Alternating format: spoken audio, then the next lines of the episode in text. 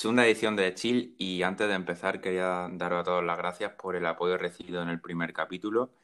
Eh, la verdad es que todo esto pues lo hice un poco por entreteneros, que os gustase el contenido y revisando la analítica he visto que hay gente que nos escucha hasta desde Estados Unidos y Chile. Así que bueno, bienvenido a todos. Y bueno, íbamos a tratar un tema que causa mucha pasión y nos gusta mucho. Y la verdad es que no sabía si traerlo ahora al principio o no, porque es verdad que no le gusta a todo el mundo. Pero mm, me apetecía bastante traerlo y bueno, es en general el mundo del fútbol, actualidad principal de equipos. Y para hablar de él, para ello cuento con una persona que sabe mucho de fútbol, además es un gran amigo mío, y es una de las personas por las cuales al final este proyecto se ha iniciado, porque bueno, nosotros hablamos por WhatsApp mucho y tenemos unas conversaciones de fútbol súper largas. Y entonces, pues hablando, dijimos, oye, pues realmente el proyecto de un podcast podría estar bien. Y empecé a pensar y al final, pues gracias a eso, estamos hoy aquí hablando. Así que bueno, os presento a todos a mi gran amigo Edu. Edu, ¿qué tal? Bueno, pues iba a decir buenas noches, pero esto según la gente que lo escucha aquí ahora. Y que yo muy ilusionado, tío, porque cuando me dijiste, oye, podemos hacer un podcast de esto, de lo que tú decías con las conversaciones que hacíamos de fútbol, yo decía, joder, pues estaría interesante, porque hay muchas cosas muy, pues eso, muy interesantes, muy del fútbol mundial que hablamos tú y yo, y digo, joder, ojalá hubiese aquí más gente, ¿sabes? Para ampliar esto, para que lo conozcan. Y bueno, esta es la gran oportunidad. Pues bueno, que sepas que está bienvenido. Y sí, al final el fútbol como muchos deportes, se puede entrar en muchos tecnicismos tal. Nosotros, evidentemente, no somos ninguno expertos, ni mucho menos. Pero bueno, nos gusta y queremos pues tratar los principales temas, los equipos que nos gustan, para que la gente lo sepa. Tú eres del Barça. Efectivamente. Y así, ya, antes de meternos en el tema, te quería preguntar, ¿por qué del Barça? Pues mira, yo tengo, soy de tu edad, 2001 nací, 19 años tengo. De hecho, el pasado mañana cumplo 20. Pues está cerquita.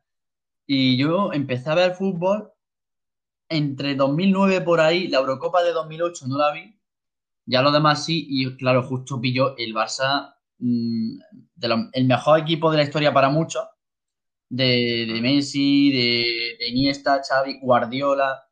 Me dijo mi padre... Sí, lo que se conoce como el Barça de Guardiola. Claro, claro, y me dijo mi, mi padre, Edu, ahí juega el mejor jugador del mundo. Y yo, yo estaba descubriendo fútbol, yo no había visto fútbol hasta antes, o no tenía el recuerdo. Y me enamoré, tío. Y entonces ahí me quedé yo con el Barça. Muy bien, muy bien. Bueno, para quien no lo sepa, yo soy del Madrid y bueno, creo que es interesante también que haya dos puntos de vista opuestos, porque si nos ponemos a hablar de fútbol y todo, y estamos siempre hablando de lo mismo, pues al final no tiene tanta gracia. Entonces, para empezar hablando de todo este tema, eh, me gustaría tratar lo que es el fútbol, el panorama del fútbol español actual. Porque, bueno, el fútbol en general ha cambiado mucho, pero es que el fútbol español, según mucha gente, está ahora mismo en una decadencia bastante alta. No sé tú qué opinas de ello.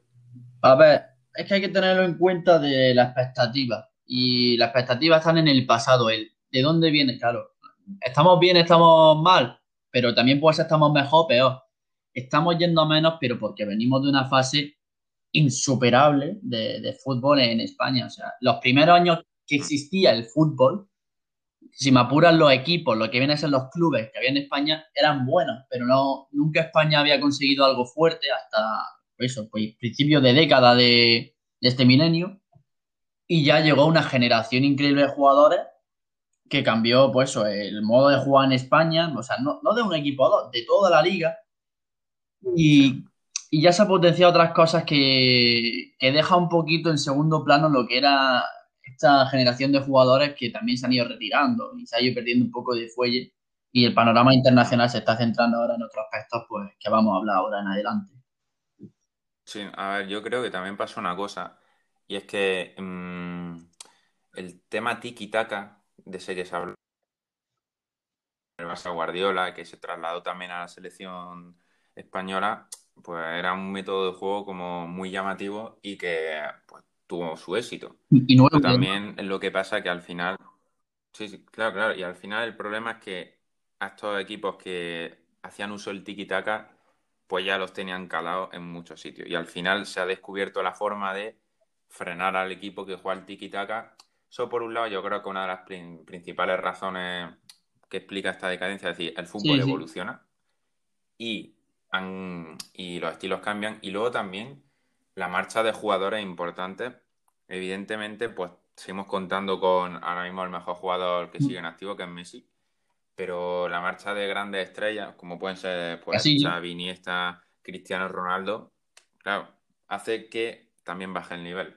Pues sí, o sea, no hemos quedado. Es que esto ha sido un problema porque la generación esta potente de jugadores vino muy jovencita, o sea, muy, desde muy jóvenes, o sea, 20 años, 20 y pocos, ya se estaban comiendo el mundo. Y entonces ya estaba como los clubes, los potentes de España acomodados eh, los, equipos menores, bueno, menores, que no eran Madrid o Barça, eh, se iban adaptando un poquito, lo que tú has dicho, de conocer al rival e intentar calarlo. Y el Barça, por ejemplo, ha seguido una filosofía, el Madrid otra también, más o menos parecida, el Barça más, más del tiki-taka, como tú has dicho. Y, ¿Y qué es lo que pasaba? Pues que quedaba mucho para que se retirasen los jugadores en su día. ¿Qué pasa? Que ahora sí se están retirando poco a poco y los que siguen no son los de antes, o sea, tienen mucho talento, pero no tienen el físico, el aguante. Eh, y ahora se están planteando otras cosas, pues que hay que reestructurar un poquito el sistema, claro, no siempre va no siempre vas a marcar el mismo gol, digamos, ¿no? O sea, una vez que te lo ganan tienes que abrirte a otros caminos y ya a otro mundo. Claro, claro. Yo creo también, a una cosa que has dicho tú, mmm, es una de las principales cuestiones, sobre todo si va un partido de Champions, lo que es el físico. Tú ves mm, los partidos de antes y los partidos de ahora. Bueno, si tú ves un partido de 2004 y ves un partido de ahora, yo por lo menos tengo la sensación de que el ritmo es como súper acelerado en el partido de 2004 y en este es como más lento. Pero yo creo que también ahora los equipos de fuera tienen una potencia física muchísimo mayor que los equipos de la Liga Española. Y no, no solo Paris Saint-Germain, Bayern Múnich, que eso evidentemente siempre están en el top, sino equipos como a lo mejor el Atalanta, que sorprende mucho. Y yo no sé si tú notas esa diferencia. Sí, sí, se nota. Cogiendo el último ejemplo que has dicho, Atalanta, Liga Italiana, eh, históricamente se han reconocido por tener una defensa muy sólida y pues un ataque proverbio que tenían de, jugadores de muy potentes, eh, del Piero, eh, la Quinta y España jugaba un poquito lo mismo, pero Italia ha llegado antes a lo que es eh, transformarse en un fútbol más de ida y vuelta, como lo ha hecho ahora recientemente el Milan, que venía de una época muy eclipsada, muy oscura, claro. Ellos estaban en, la pole del fútbol mundial eh, hace 15 años, bajaron bastante el, juego. Claro, lo que estamos hablando tú y yo, ya la habían calado, ya, la había, ya sabían por dónde tiraba el Milan y ha tenido que, pues, que reformarse y al igual que lo ha hecho Milán, lo ha hecho el panorama mundial. Sobre todo se nota con el último, bueno, el vigente campeón de la Champions, el Bayern de Múnich, que fue un baño de físico, todos los jugadores con un físico excepcional, mm. peleando cada balón, en unas transformaciones pues, físicas como León Goretzka o, el propio Coutinho, que no fue tan exagerada, pero sí de dónde venía, que era un palillo antes, digamos. Sí. Claro, claro. No, pero Goretzka, por ejemplo, es que pegó un cambio Además fue, creo que fue durante la cuarentena, esto que como mucha gente se puso a hacer ejercicio en casa, pero es que increíble el cambio que pegó, que no entiendo mucho, porque sí entiendo el hecho de lo que veníamos hablando de pues que haya un cambio de juego y entonces pues ya pues se evoluciona el tiki-taka, a lo mejor un juego más físico. Pero la pregunta es, ¿por qué en España mm, no mejoramos físicamente? Es un poco... Eh, lo he mencionado antes, pero un poquillo a la ligera. Eh, estábamos como acomodados, digamos. O sea, lo que jugábamos nosotros, ya, ya menos, es lo de tener calidad y en lugar de ir rápido a por el balón, es ir rápido con el balón, que es distinto. O sea, que el balón circule rápido sin necesidad a lo mejor de moverte mucho, sino de dar tres pasos a la derecha, has cambiado la posición, te la, pasan, de primera la devuelve a otro lado, y eso pasa en muy poco tiempo. Ahora, los pioneros, digamos, de ese sistema, de, esa filosofía, se han ido envejeciendo, han ido saliendo nuevas figuras, donde lo que importa ahora es internacionalmente eso, el físico, y en España es que también se han acomodado, de hecho, hasta los entrenadores, que los partidos de fútbol han perdido bastante ritmo, van más a anular al rival a ir a comérselo, digamos, eh, en España. Sí, sí. Tácticamente. Mm, yo también. Creo que, mm, bueno, una, esos son unos principales cambios que ha tenido el fútbol, pero refiriéndonos un poco también al panorama español. Pero hay una cosa que está pasando, sobre todo esta última temporada, y está vigente, que es el cambio de líder en muchas ligas. Porque está ocurriendo algo que favorece que equipos que a priori, que sí, que estaban en la lucha por el título, pero no eran favoritos, estén ahora mismo primero en liga, como puede ser en Francia el Lille. Bueno, antes de nada decir que todos estos datos a lo mejor van cambiando porque evidentemente ahora se siguen jugando partidos.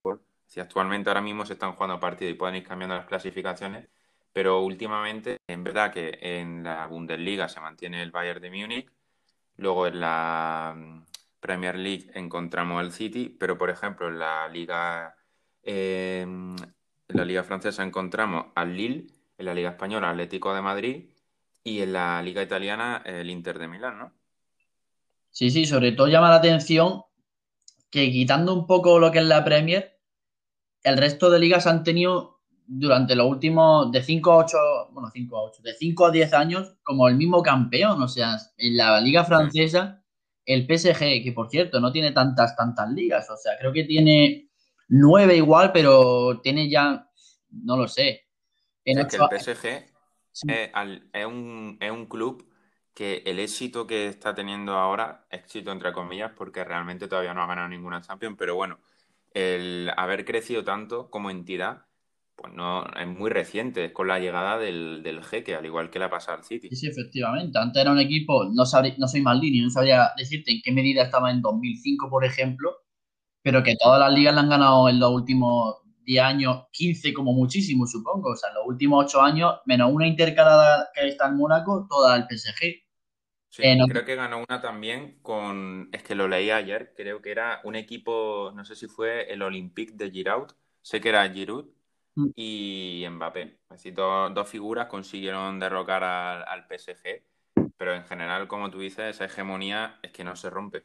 No, y no solamente en Francia, sino en, Alemania, lo, exactamente lo mismo. Bueno, no exactamente porque el Bayern sí ha sido históricamente un equipo que ha, mm, monopolizado esa liga y y decía lo mismo porque hubo un año que, hizo que esa consecución de campeonatos seguidos tuviese una, pausa. O sea, se le podrían adherir cuatro campeonatos más o cinco, de, pues, pues ampliando, digamos, ese, ese récord. En Italia, un poquito también igual de lo mismo, la Juventus, eh, de que lo mismo, de que van 10 años. Es que es muy curioso esto, es que es una hegemonía muy, muy sólida muy sólida, la Juventus de Turín, o sea, un equipo que ha estado, lleva 8 o 9 escudetos, que es así como se llama el premio de la liga. Y en España eso, intercalando también un poco eh, como un bipartidismo, pero deportivo entre Madrid y Barça. Y eso, la Premier es la única que ha ido variando un poquito. Sí, la Premier es verdad que quizá ahora mismo hubo una época en la que la Liga Española a nivel de equipos, jugadores, podía ser la, mejor del mundo. Mm. Ahora, hombre, siempre hay debate, porque esto de el mejor, lo mejor, siempre es subjetivo hasta cierto punto. Pero es verdad que ahora mismo la Premier hombre, cuenta con equipos como que empieza a contar equipos buenos y a mí siempre me pasa lo mismo, que pienso que son 4 o 5 y cuando te empiezas a contar te das cuenta que es que son más.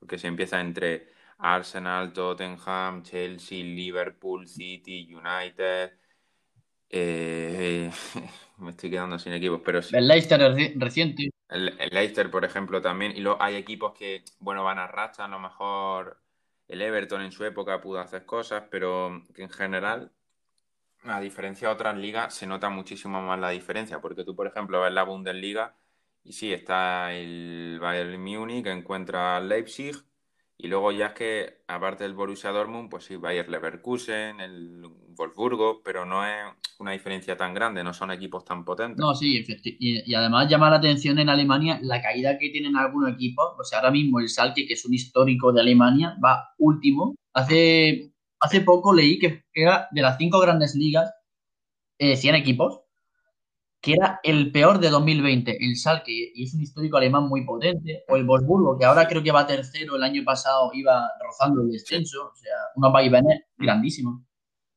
Pues sí, sí. Y yo creo que uno de los factores que han, que ha influenciado mucho es los estadios vacíos. Sí, total, totalmente. porque, mm, sobre todo, por ejemplo, poniendo un ejemplo para que lo entienda bien la gente, el Granada hace dos semanas jugó la ida de 16 de Europa League contra el Nápoles.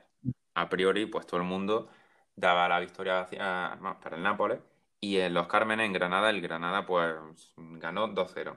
Claro, llega Diego Armando Maradona y en circunstancias normales, con toda la afición, lo normal habría sido una remontada. O por lo menos un partido mucho más reñido del que al final ocurrió.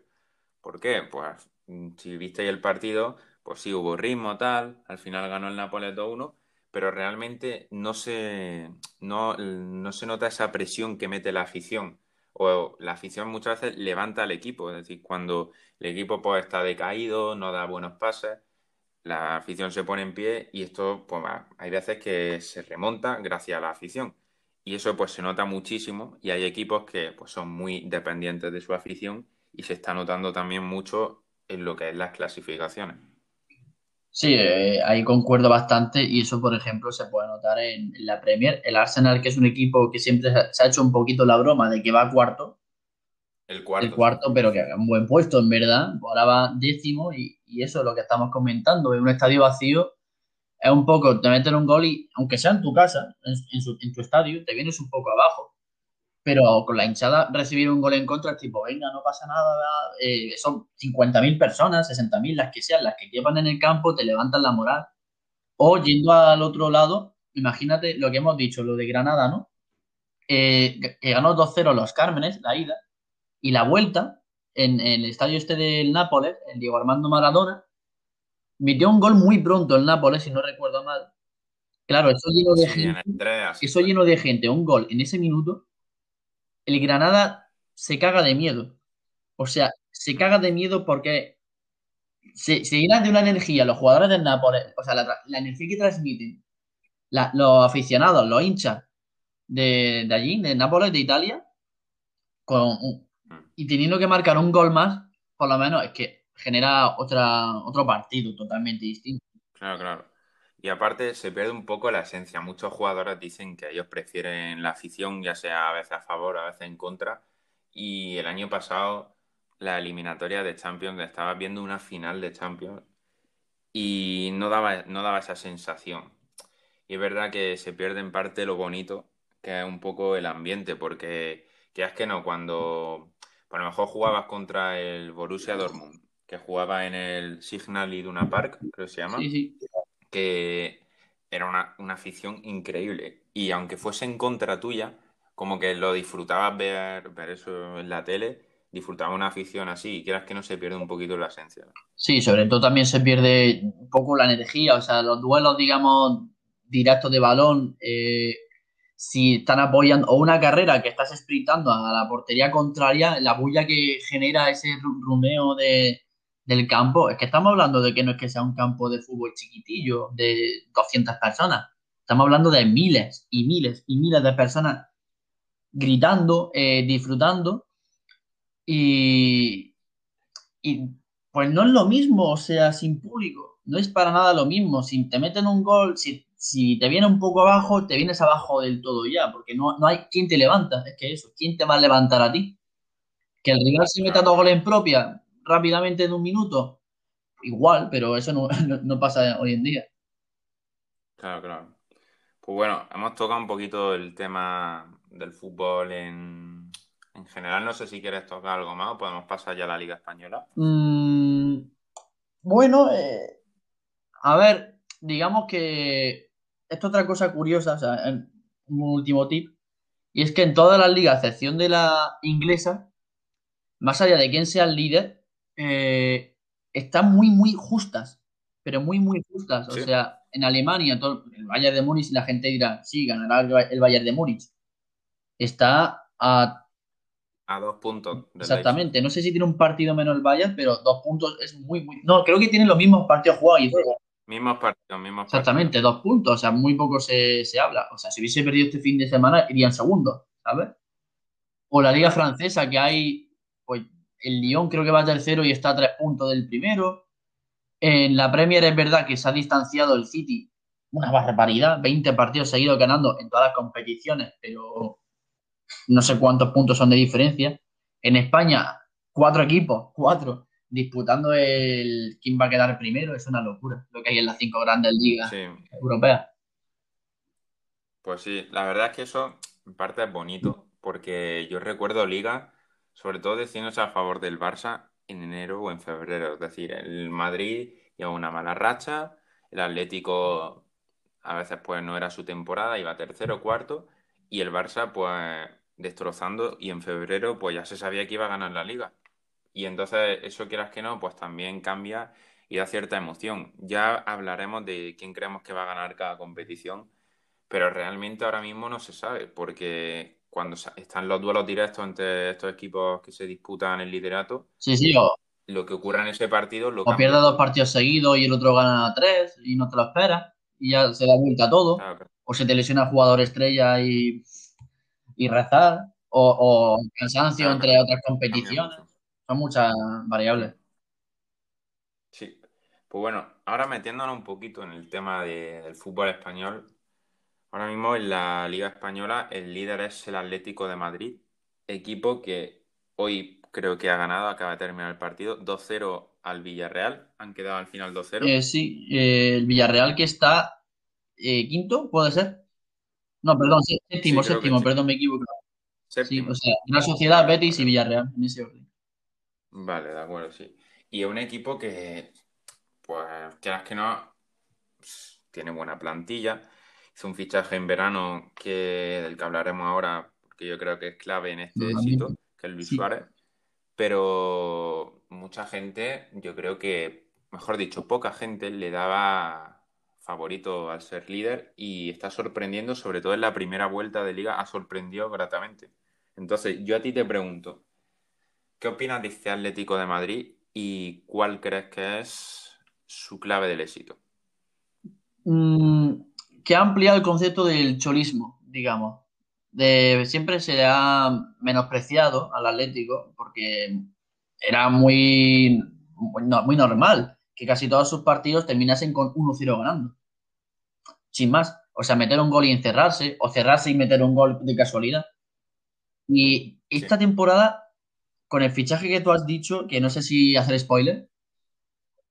No, no, ya pues Luis Suárez, eh, delantero que ha marcado los últimos cinco años en todo el mundo, delantero centro, que salió del Barcelona esta, la, temporada pasada y ha recaído en el Atlético Madrid. Y yo creo que con esta incorporación, en la, también la, transformación, digamos, de Marcos Llorente, estos jugadores, ha conseguido el, Atlético darle la vuelta y en lugar de ir a, a no perder el partido y, con, y a ganarlo mínimamente, sin sufrir, ha ido a comerse a, todos los rivales, por lo menos al principio de liga, que fue una, una masacre eh, lo, que, lo que hacía el Atlético de Madrid. También hay que hablar un poquito de, de que va primero, a lo mejor por circunstancias de, de otros equipos. Claro, a lo mejor un equipo gana todos los partidos, va primero. Pero el Atlético ha hecho muy bien todos sus deberes. Es verdad que últimamente, los, este último mes se le ha atascado un poquito. Se le daba muy favorito, muy, muy favorito. La liga prácticamente ganada en diciembre. Ahora está por ver qué es lo que ocurre, hay muchas dudas, pero, pero yo veo muy ofensivo a este Atlético.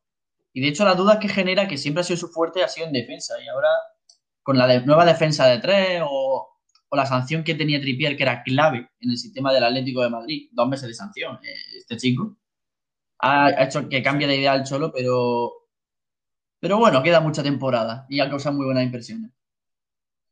Pues sí, yo visualizando un poco al Atleti, si recordamos la temporada en la que ganó la primera, bueno, no, perdón, su liga no, la que ganó la liga en el Camp Nou con gol de Godín.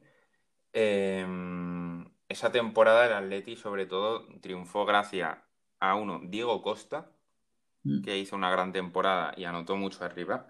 y luego también a su solidez defensiva y su buen juego a balón parado. Es cierto que esta temporada lo que es la defensa, no es que esté coincidiendo muchos goles, pero ha sorprendido que lo que era su fuerte ha cambiado. Es decir, lo que tú decías, el Atlético solía ganar 1-0, es decir, metía pocos goles y coincidía aún menos. ¿Qué pasa? Que ahora ha sido justo al contrario. Cede un poco más de gol, pero también crea más goles. Y yo creo que aquí hay varios jugadores que son clave. Uno es Tripier. Tripier, bueno, eh, ahora mismo tiene una sanción por haber hecho apuestas deportivas. Sí, y ha estado, creo que son 10 semanas de... Dos meses, ¿no? 10 semanas. Dos meses. ¿Cuánto? Dos meses, vale. Sí, y mm, entonces no ha podido jugar y quieras que no, pues eso le ha, hecho que el nivel del Atlético decaiga un poquito. Y luego, sobre todo, un, dos jugadores que han cambiado muchísimo este Atlético a mejor son Marco Llorente, que está haciendo la temporada de su vida, y Luis Suárez. Marco Llorente, yo creo que defensivamente, en primer lugar, un jugador bastante correcto. Es decir, mm, la verdad es que no es que sea su gran función, porque a lo mejor le corresponde más a un jugador como Savic, pero realmente lo hace bien. Pero es que aparte tiene gol y asiste mucho. Y luego arriba tienen a Luis Suárez, que es un killer, y que realmente, pues mucha gente no entiende cómo el Barça pudo, pudo dejarle ir y sobre todo a un rival tan directo. Y esto pues ya ahora entraríamos en el tema de la mala gestión del Barça, que eso lo vamos a dejar para cuando hablemos de este club. Pero al final yo creo que esos han sido varios cambios que han hecho que estos tres jugadores y sobre todo, pues, una, mm, como tú has dicho, un mayor aporte ofensivo, yo creo que son la clave de esta Atleti.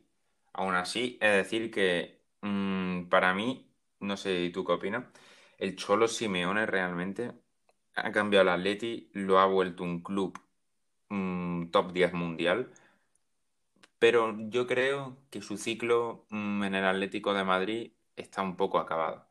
¿Por qué? Y lo explico mi hecho. Realmente, eh, por ejemplo, la temporada pasada, al final, tras el confinamiento, hubo una buena racha, pero hasta entonces perdió, el Atleti perdió y empató muchísimos partidos.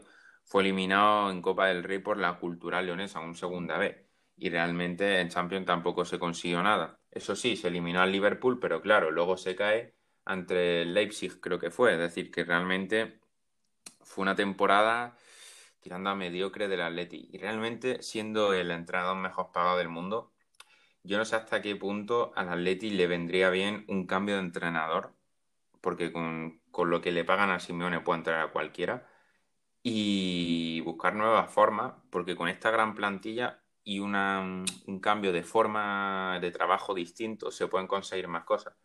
Poniendo un ejemplo, ya te dejo hablar a ti. Eh, el otro día, partido ante el Chelsea en Champions, en el minuto 5 el Atleti eh, ya tenía una defensa en algunas jugadas de hasta 6 jugadores. Se encerró atrás y jugó muy poco arriba. Y esto es el clásico método del Cholo. Pero claro, mucha gente lo está criticando. Sí, vamos primero en Liga, muy bien. Pero es que realmente en Champions, que es cuando dependemos de nosotros mismos y no como en Liga, que también pues dependemos de fallos del Real Madrid y Barcelona, pues no se juega nada. Y yo creo que es un cambio de entrenador le vendría bien. No sé, ¿tú qué opinas? Pues el Cholo Simeone, hay que poner un poco contexto. Vino, lo, comentó hace poco, lleva en su espalda 716 partidos, no sé en cuántas temporadas repartidas, pero 8 o 9. Y en el momento en el que vino el Atlético, era un club que lo que es la, bueno, la importancia, lo que es el poder que, que tenía en su día respecto al de hoy, era muy distinto, era muy inferior. Y lo, que ha conseguido el Cholo es que con un equipo que en su día tendría X presupuesto, que sería respecto al, Barça y al Madrid muy a distancia abrumadora, ha conseguido, haciendo fichajes de gente desconocida que luego brilla mundialmente, los vende y saca dinero, sube posiciones, va a competición europea y poco a poco ha ido aspirando a más. Y eso, digamos, un poquito lo que tiene la protección del Cholo en el Atlético, ¿no? O sea, hay ejemplos como Ranieri del Leicester. Mm. El Leicester era un equipo, pues, que con quedar, digamos, decimoquinto de haber hecho, ¿no? En liga. Y ganó la liga, el entrenador este con el Leicester City, en la Premier League. ¿Qué pasa? Que la temporada siguiente rindió menos Y se habría el debate de, claro, por rendimiento esta temporada habría que echarle, pero por lo que ha hecho, y al final le echaron. O como se ha hecho con Zidane, que ha tenido etapa, ha tenido una etapa brutal, magnífica, envidiable, inmejorable con el Real Madrid, pero cosechando malos resultados en ciertas ocasiones se le ha planteado mucho el debate de ah, si habría que echarlo o no, mira lo que ganó en su día, son debates. Y con el Atlético Madrid, y sobre todo con el vigente presidente del club, Enrique Cerezo, creo que jamás van a querer echar al, Atlético, al Cholo Simeone del Atlético de Madrid. Y, y ya, si tengo una idea y se me ha divagado por ahí, pero que el, Atlético ha generado, ayuda más al Cholo, joder, como estoy, perdón, el Cholo ha generado muchísimo para el Atlético. El Wanda, el Wanda Metropolitano está ahí por el Cholo Simeone, o sea, totalmente, y los fichajes que ha ido consiguiendo y tal. Y tiene otra ventaja el Atlético Madrid, y es que actualmente tiene un presupuesto muy, amplio respecto a años anteriores, y es que la ventaja que tiene es que es tan capaz de aspirar a lo que sea como el Barça y como Real Madrid, pero sin la misma exigencia. Me quiero explicar. Si el Barcelona termina tercero en liga, es una temporada mala, muy mala. Y si no, bueno, si no gana otros torneos. El Real Madrid lo mismo, si no gana otros torneos. Ahora, el Atlético de Madrid es como, bueno, no somos ni Madrid ni Barça, pero pueden aspirar lo mismo, tranquilamente. Y es como una exigencia menor. Y eso como que salva un poquito al cholo. Y entonces, ya es la ambición que tengan los colchoneros, eh, los aficionados del Atlético de Madrid, de si quieren cambiar de entrenador o no, que esas otras. Y si quitas al Cholo Simeone, que es cierto que es el entrenador que más cobra de todo el mundo, si lo cambia, ¿por quién es? Y sobre todo, ¿qué pasaría? Sería un equipo, sí, los mismos jugadores, tal, mismo escudo, misma camiseta, equipación, pero no sería el Atlético Madrid, sería, sería otra cosa. Posiblemente mejor o peor, no, no sabría decirte, no sabría ubicarte, pero sería otra cosa distinta. Y a lo mejor es un poquito también el miedo de lo que hay, de si echamos el chulo y a ver si la hemos cagado. Claro. Bueno, hay que tener un poco, yo creo que en general en la vida hay que tener un poco de ambición y evidentemente quien no arriesga no gana. Te puede salir mal la jugada. A ver, yo creo que si el Cholo se tuviese que ir, no tiene que ser como diciéndole, es que eres malísimo este año, no hemos ganado nada. No, evidentemente lo que tú dices, sin el Cholo no estaría el Wanda. Fichajes como el de Joao Félix no se podría haber cumplido y realmente el Atleti pues ha evolucionado mmm, muchísimo y ahora mismo top 3 en España y posiblemente top 10 del mundo. Y bueno, realmente mm, han construido un club que es enorme. Y, esto es gracias al Cholo Simeone. Pero es verdad que si hubiese un mercado en el que por lo que sea hubiese algún gran entrenador que estuviese libre, pues yo creo que sí podría ser interesante. Aunque también entiendo la postura de, la directiva del Atleti y es un poquito la comodidad basándonos en lo que tú has dicho de que el Atleti, pues si queda tercero, segundo, ya una gran temporada, no tiene esa presión que tienen Madrid y Barça, pues claro, realmente el Cholo le está dando eso. Y realmente yo creo que no hay ningún colchonero que diga que no le guste el Cholo, porque si tú le preguntas a gente de Madrid y Barça, pues muchos no están de acuerdo con la gestión de Kuman y la decidan. Pero con el Cholo, yo creo que ese porcentaje de anticholistas es menor. Entonces, pues quieras que no, también la gente en general, toda la afición, se, enfadaría o muchos, yo creo que mostrarían rechazo a este cambio del cholo. Pero bueno, al final lo que tú dices son debates y depende un poco de la situación. A mí el Atleti lo que me pasa, y no es que, en parte me fastidia, en parte no, y es, y es que siendo un club tan grande, a veces parece que aspiran a poco. No sé si estás de acuerdo conmigo, pero diciendo, que evidentemente no tienen ahora mismo el presupuesto que tiene Madrid y Barça. Son grandes, pero no tanto. Pero es que el Atleti, la plantilla que tiene, mm, yo creo que es la mejor plantilla que tiene en la liga. Y realmente, mm, si pierden esta liga, pues sería al final pues, para pensar, porque lo hemos hecho tan bien y al final lo hemos perdido todo. O en Champions, pues esta el Atleti de verdad, yo a principio de temporada lo veía como un serio candidato a la Champions y realmente pues ahora pues no tiene pinta. Y entonces pues te preguntas, ¿por qué, mm, ¿Por qué esta falta de ambición? No lo sé. Es una cosa como que siempre me ha, me chirriado un poco. Pues cierto ambición tienen, pero es que es curioso de que es un equipo, lo estaba hablando tú y yo, top 10 del mundo, muy tranquilamente. Pero nos fijamos en lo que viene a ser el palmarés. Otra cosa es el papel que ha desempeñado en los torneos. A lo mejor en algunos ha rendido muy bien, ha llegado dos veces a finales de Champions, pero otras veces, como hemos dicho antes, en Copa del Rey lleva dos años seguidos perdiendo contra un equipo de Segunda División B. Y si, nos fijamos lo que son los títulos ganados, mmm, lo más reciente creo que tiene es la Supercopa de, Europa que le ganó al Real Madrid. La temporada anterior ganó la, la Europa League. Y ya lo más reciente, o sea, lo más reciente, lo que vino antes de eso fue tres temporadas antes que fue la Liga, que está muy bien. Pero son muy pocos títulos. O sea, lo que ha ganado el, el Madrid y el Barça mientras está bastante, o sea, la balanza se inclina de sobra hacia, los, hacia estos dos clubes, Barça y Madrid. Y el Atlético, pues, como lo ha empezado a demostrar esta temporada, o como lo empezó a demostrar, eh, si se pone, se pone y es capaz de conseguir cualquier título. Ahora está fallando un poco y se ha hablado mucho, ya lo he estado leyendo en algunos periódicos a lo largo de la temporada, que si el Atlético no ganaba, con una distancia considerable de, no sé si llegó a ser de 13 puntos en algún momento de la liga, con muchas jornadas por disputar aún, decían que si no ganaba la liga sería un fracaso. Yo opino que no. O sea, no sería tan fracaso, porque a lo mejor no es porque haya jugado muy mal, sino porque a lo mejor ahora mismo, tanto el Barça como el Madrid, o si cogemos el mismo Sevilla, si de aquí a final de temporada gana todos los partidos, o sea, el Barça lleva el último partido que perdió en Liga, nos, ponemos, fue en noviembre. Desde noviembre no ha perdido ni un partido de Liga. Entonces, pues quién sabe si a lo mejor consigue alcanzar al Atlético. Y la ambición, bueno, se podría, se, le tiene que exigir más al Atlético. Pero como que no saben encontrar la fórmula. Nunca, quitando Grisman, para mí, creo que nunca han tenido jugador leyenda en los últimos seis años Godín, a lo mejor, o Black, pero siendo portero. Le faltan más jugadores. O sea, el Madrid cuando ha ganado títulos ha tenido, pues, ¿quién ha tenido? Cristiano Ronaldo, eh, Sergio Ramos, Modric, Cross, Casemiro. El Barcelona, ¿quién ha tenido cuando ha ganado cosas? Luis Suárez, Neymar, Messi, eh, Ter Stegen, Piqué, mm, Busquets.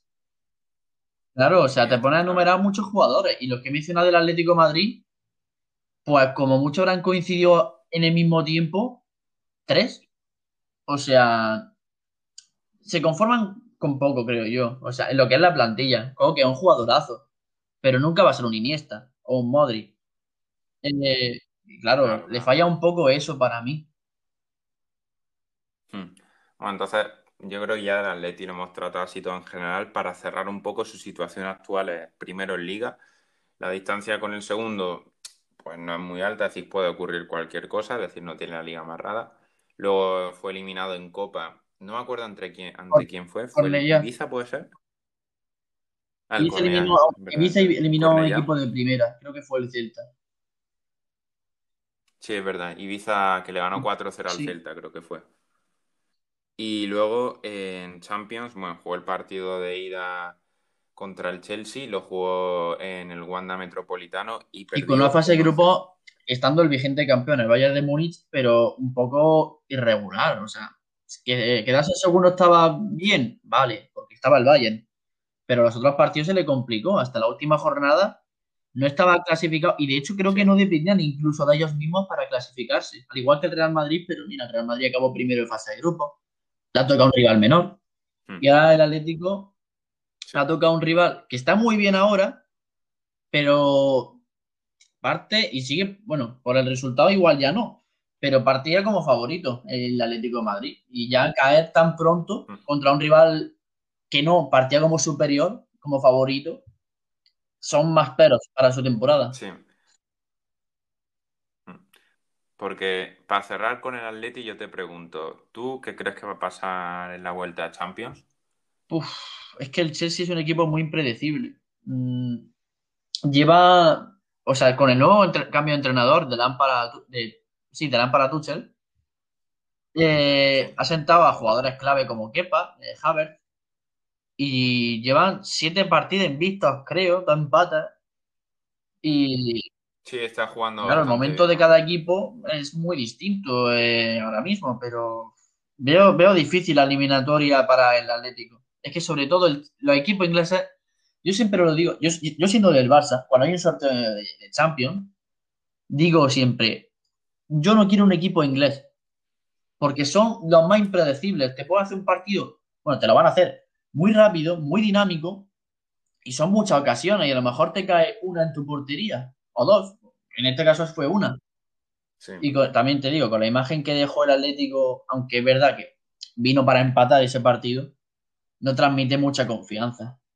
Igual con este partido que acaba de ganar hace poco contra el Villarreal, da un poco de, de ánimo al, al vestuario, pero yo daría un 55% de posibilidades al Chelsea, 60% para pasar de esta ronda. Sí, bueno, yo creo que la clave va a estar en quién marque primero. Si el Chelsea marca primero, mm, el Atleti ya lo tiene más complicado. Mm. ¿Verdad que con meter dos también le vale? Es decir, si mete si empate a dos, pasaría el Atlético de Madrid. Pero aún así, si el Chelsea mete primero, está un poco más complicado. Pero bueno, veremos a ver qué pasa y aunque sea un rival de nuestro equipo, hombre, viene bien que siempre haya un equipo español luchando también por la Champions. Sí, sí, por la Pasamos al internacional. ¿Madrid o Barça? ¿De qué quieres hablar primero? Mm, no es por preferencia, pero para seguir un poquito lo que es la clasificación de la liga, puntualmente Sí. ahora mismo, con un partido más, está el Barça segundo. Entonces, Pues hablemos del Barça. A ver, Barça de Koeman. Yo te voy a dejar principalmente que expongas tú la situación de- del club, porque sobre todo eres el que más sabes, pero antes quiero tratar varios temas. En primer lugar, la mala gestión que se ha hecho a lo largo de toda la era Bartomeu, que esto quieras que no condiciona al Barça y está en un serio problema económico y como entidad. Y luego también un tema que, del que se lleva hablando muchísimo tiempo y el tema Messi dependencia. Si Messi quiere jugar, el Barça juega y si Messi no juega, el Barça no juega. Y además se ha demostrado. Muéstranos todo lo que sepas del Barça. pues, a ver, partiendo de Bartomeu, que viene a ser como el, el- ¿cómo decirlo? Ay, no me sale el nombre ahora, la, la cuerda cronológica, la, la línea cronológica, digamos, eso, no me salía. La línea del tiempo. En 2015, el Barcelona consiguió un triplete, un quintete, si nos ponemos exquisitos. Sí. Momento de auge increíble, el presidente actual era Bartomeu. No sé cuánto tiempo llevaría en la, de presidente, dos años, uno, tres, no, lo- no sé decirte, pero convocó elecciones. O sea, la anticipó, diciendo, acabo de ganar el triplete, el que no me vote, eh, haciendo fichajes Claro. como Neymar, aunque tuvo truco lo de Neymar, hubo un caso que sancionó un poco al Barça. Y, entonces Bartomeu ya se iba a quedar cuatro, cuatro años más mínimo, cinco, no no sé decirte exactamente. ¿Y qué es lo que pasa? Que se pasó una cosa curiosa. El Barça ganaron un triplete. ¿Qué pasa? Que los jugadores dicen, somos los mejores del mundo. Tendremos que cobrar como tal, ¿no? Y empezó a hacer renovaciones y renovaciones y cobrando sueldos muy altos, haciendo fichajes porque sí, ya. Y con un equipo muy acomodado diciendo, si ya somos los mejores, tampoco, tampoco vamos, eso por parte del equipo, tampoco vamos a entrenar, o de la directiva de, bueno, tampoco hace falta un fichaje así mundial. No han quitado a Neymar, bueno, vamos a fichar lo que haya y se gastan un pastón en dos jugadores, pero un pastón bien gordo. Y el Barça dejó de ganar. O sea, no es que no ganase nada, sino que se ganaba la liga. Eh, la Copa también aspiraba en casi todas, cinco copas seguidas, vaya. En Champions ya dejó de ganar, ahí sí, totalmente. No, no ganaba ni a tiros. O sea, fase de grupo Sí. bien, primero, sin perder. Creo que fue la- la- la- el primer desastre fue Atlético de Madrid en unos cuartos, puede ser. Tampoco era desastre, diría yo, pero Sí, bueno, sí, sí, eliminación, mejor dicho. Los desastres vinieron luego. exactamente. O sea, sobre todo porque esa estuvo igualada, digamos, hasta el último minuto, pero Lo que son, lo que llamamos desastres, lo que nos referimos, Sí. es el primero de todos, creo yo que empieza, aunque no se habla tanto de este, es contra la Juventus de Turín, contra la Juventus de, de Dybala, entonces, Dybala, y perdió 3-0 en la ida y empató en la vuelta 0-0. Única eliminatoria a partir de entonces, to- bueno, y desde entonces han sido todas en cuartos de final, estamos hablando de Sí, 2017, Antes de nada, Sí. Perdón por cortarte, decir que la eliminatoria hasta que perdió contra la Juventus, el partido de antes, la eliminatoria de antes fue el famoso PSG, que en la ida perdieron 4-0, paliza Perfecto. total del PSG, y la vuelta fue este polémico 6-1, que en definitiva, el- en verdad que ese hubo ayudas arbitrales, pero fue un partidazo del Barça. Pero ese 4-0 ya destapaba un poco las debilidades del Barça, las cuales confirmaron Dybala. Y Chiellini creo que también fue. Sí, sí, o sea, ahí fue un poquito de, ostras, al Barça se le pueden meter goles, ¿eh? Y Sí. se le puede ganar tranquilamente. Y el Barça se le apareció la Virgen y ganó 6-1. Menos mal que ese día me salté el entrenamiento para ver ese partido, me alegro mucho. Hmm. Y, pero luego la, la siguiente ronda pasa lo mismo. Y ya no consiguen, pierde la eliminatoria.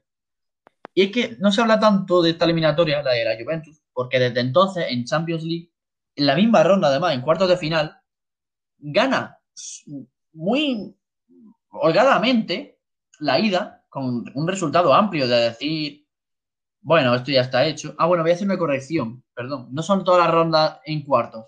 La de 2018 Hmm. fue en semifinales. El Liverpool fue en semi. Exactamente, quería, quería hacer esa corrección. Pero que pasaba esto, que ganaba la, la, la ida, o sea, haciendo una, una Champions brutal. Ojo, y en todas las competiciones dando un muy buen papel, pero un exceso de confianza de, de- que un partido que no te pueden remontar, te lo remontan y ha pasado tres años seguidos, que es el partido más clave, o sea, más determinante. O sea, en Liga puedes perder un partido, vale, pero quedan otros 37. Aquí cada dos te juegas algo, cada dos partidos, y de final otro más. Y era algo, claro, la primera, el, primer año, lo de la Juventus, eh, bueno, lo han superado, tal, habrá que cambiar un poquito. El siguiente año, eh, la Roma, diciendo, uff, no hace gracia ya. No hace gracia. Es la Roma, era un equipo además eh, el caramelito de esa, de esa ronda. Y ya creo que fue con el Liverpool lo que totalmente de, eh, decayó al Barça. Eh, sobre todo por la imagen que se da y que se han dado las vueltas, los, los partidos de vuelta, porque el Barça encajaba tres goles, cuatro.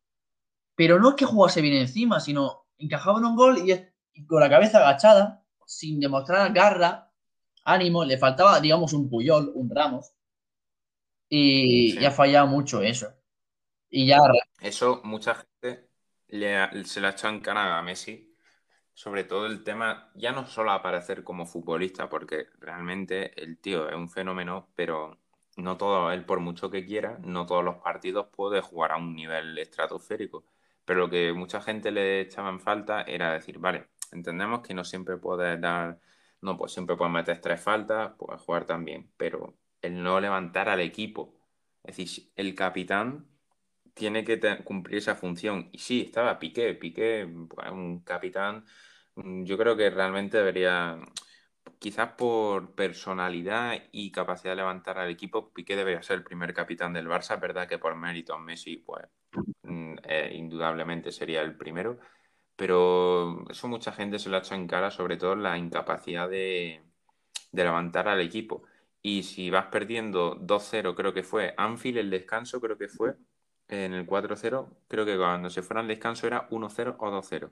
Creo que fue 1-0. no, no decir- Si te va 1-0 al descanso, que no, que no sé decirte exactamente, o sea, es que ese partido empecé a verlo en la segunda parte, porque claro, daba ya por hecho que iba a pasar el Barça, mm, inocente de mí.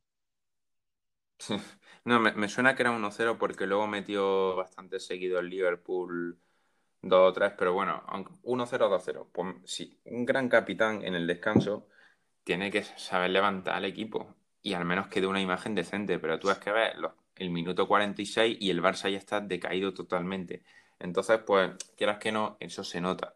Y sobre todo, pues también el tema futbolístico, pues que Messi no apareció. Y eso mucha gente se lo ha criticado.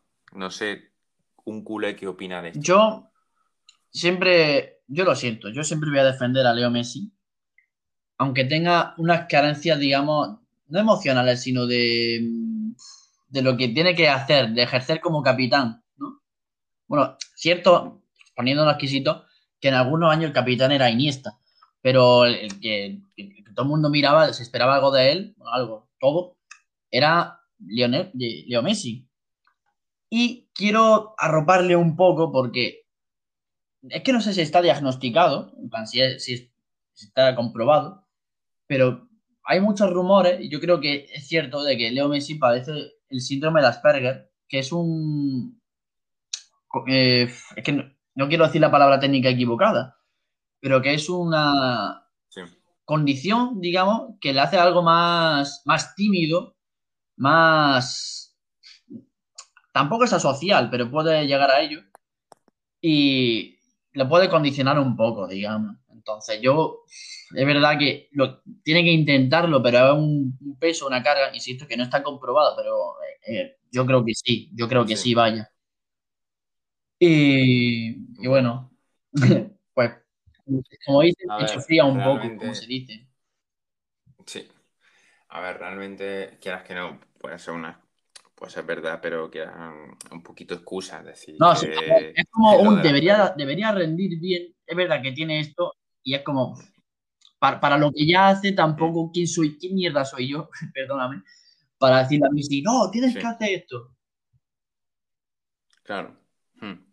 Y bueno, y valorando, claro, entonces, bueno, siguiendo la cronología, siguen las temporadas y llega, bueno, todo esto es con Ernesto Valverde y luego, pues al final, en mitad de una temporada, yendo primero en Liga, se le decide echar. Dice, lo echamos. Esto Bartomeu, Esto te comento, esto Bartomeu, está- sin perder el hilo, estamos hablando de Bartomeu, todo este tema.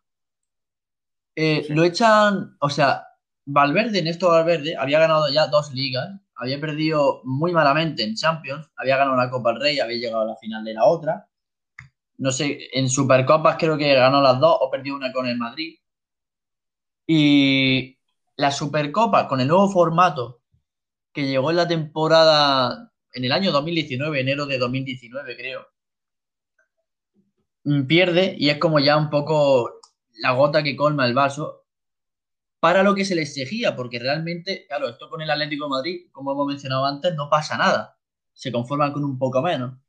Pero el Barça se, se habían venido un poco arriba, creo, y Bartomeu decidió echar a Valverde en mitad de la temporada, en enero, por perder la Supercopa, las semifinales del playoff contra eh, precisamente el Atlético de Madrid. Y eso, fue el principio del fin para mí. Mm, Hay una imagen que me hace mucha gracia, que es como Valverde saliendo del, del parking con una cara de felicidad, como diciendo, al fin ya me puedo ir. No sé si Y el escudo del Barça reflejado encima de la luna de- del coche. Sí, sí, esa foto increíble. Y realmente el Barça, yo esto no entendí mucho, porque el sustituto fue Quique Setién. Que sí, Quique Setién, pues estaba en el, en el Betis, y el Betis había hecho una gran temporada, pero es como si ahora el Madrid ficha a Diego Martínez, entrenador del Granada. Un tío pues que ha cogido un equipo y lo ha subido de segunda a jugar en Europa League y ganar al Nápoles. Es decir, increíble, juega súper bien pero aún así el nivel de Quique Setién, pues para muchos no era el nivel que se presentaba en el Fútbol Club Barcelona y al final se demostró. Y todo esto, pues al final, el problema de la crisis yo creo que desencadenó y lo que explotó todo fue el famoso 2-8 del Bayern de Múnich, que yo recuerdo de hablar contigo esa noche y realmente decir, es que no se ve nada, es decir, el futuro del Barça yo lo veía negro, yo era demasiado pesimista, al final no fue para tanto, pero decir, es que este Barça no va a conseguir nada en muchos años.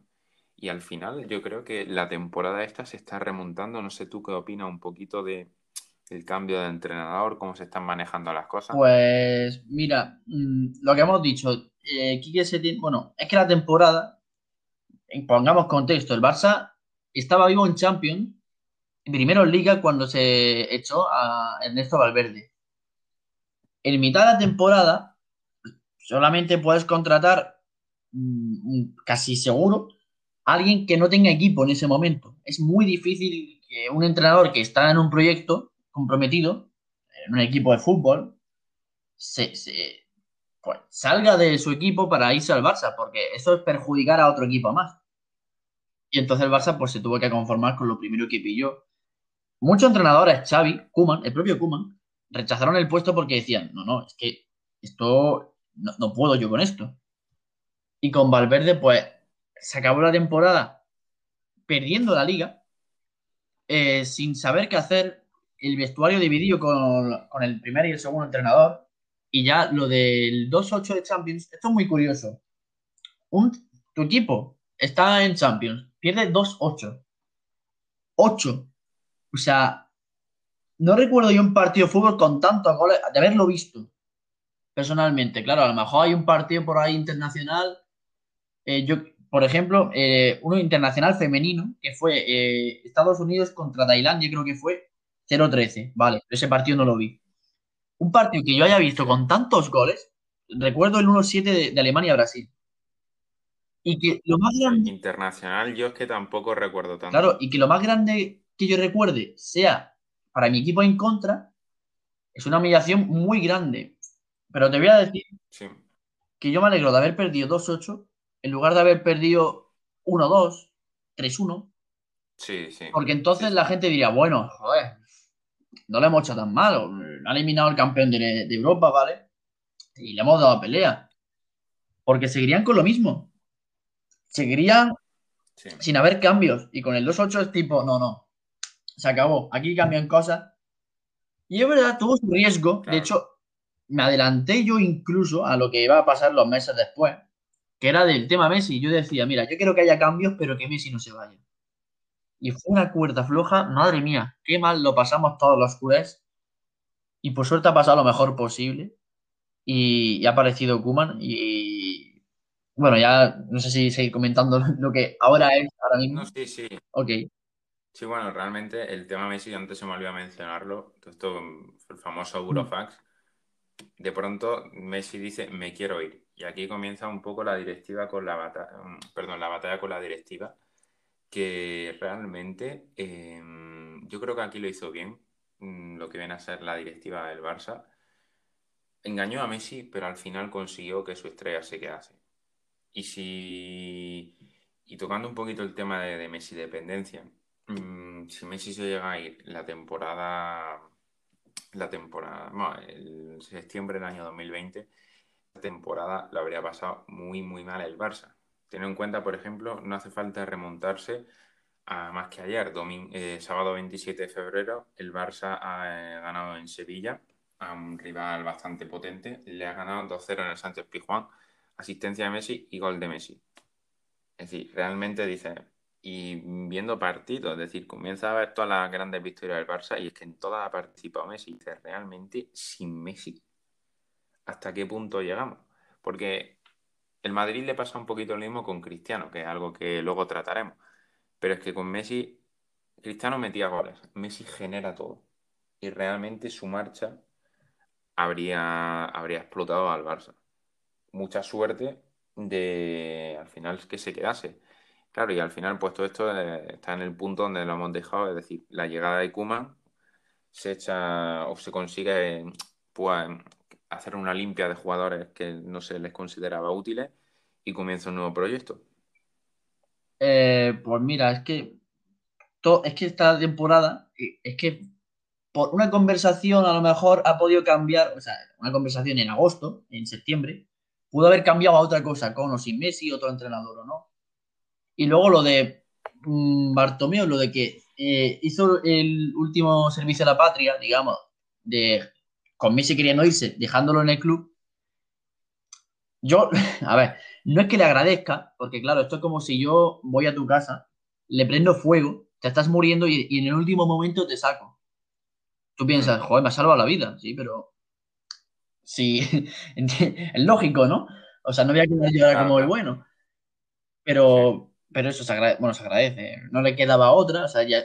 Es que claro, hay que decirlo. Messi se quería ir del Barça mucho antes. O sea, mucho antes habló de un par de meses que decía, yo, yo me quiero ir. Y el, presidente pasaba del tema. Y engañaron a Messi con lo del contrato. Es que esto es curioso. Este año había el coronavirus. Eh, Este año no, el anterior, hubo coronavirus. Y, y lo que pasó, crisis mundial, tanto en el mundo del fútbol como en cualquier otro ámbito. Y ya de por sí el Barça no tenía muy bien cuadradas las cuentas, no contaba con el coronavirus. A lo mejor sin coronavirus, no te voy a decir que iría bien, muy bien, pero no iría tan mal como ahora, eh, hablando en tema financiero.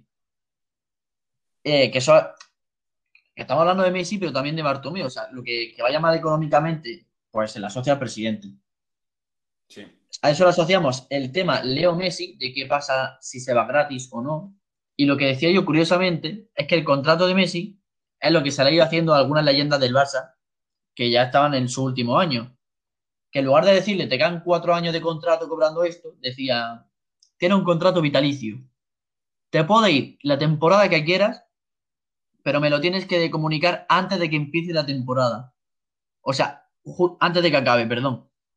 Antes de que acabe la temporada, me tienes que decir si sigues la temporada con el Barça o no.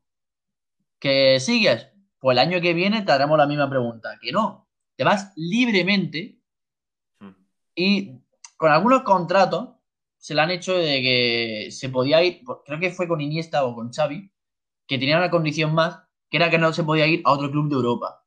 Claro, eso está pactado entre, si, si fue Iniesta, lo pactarían tanto Iniesta, como el propio, el propio Iniesta, como la directiva del Barça. Con Messi no pasaba lo mismo. Sí. Y decía el contrato, claro, se estaban peleando de esto, de que era cuando acabase la temporada, antes de que acabase la temporada. ¿Qué pasa? Que Messi, que pues este año la temporada acabó más tarde, porque el coronavirus pausó el mundo del fútbol durante un tiempo, lo atrasó todo. Y cada año, normalmente, la temporada acaba en junio y digamos lo que es ya terminar, no el último partido es cuando acaba la, la temporada, sino el día exacto, como si fuese 1 de enero para el año, era el 1 de julio y el último día el 30 de junio. ¿Y qué pasa? Que Messi decía, ya acaba la temporada, eso en septiembre, y decía, me quiero ir. Y decía Bartomeu, no, porque el contrato dice que es en junio, no cuando acabe la temporada, que son dos cosas distintas. Y ya de ahí hubo una pelea. Sí. Se, se acabó quedando Messi porque, por temas judiciales, tal. Acabó viniendo Kuman. Y yo, honestamente, me gustó la decisión de que se quedase Kuman, porque es, un, es una persona que se le conoce por, por un carácter fuerte y es lo que le hacía falta al Barça, que estaba el vestuario con un poder que propio, o sea, que le habían quitado a, a quien de verdad tendría que tenerlo, al, al entrenador, Mm. y acabó tomando decisiones fuertes, Kuman. Eh, lo mismo que hemos dicho, algunas polémicas como lo de Luis Suárez no, eh, o, o sea, fuera, o Rakitic fuera. Prácticamente regalados, pero yo creo que por un tema de que la gente sabía que el Barça, si no se desprendía de esos jugadores con un salario muy alto, se arruinaba. Claro, claro.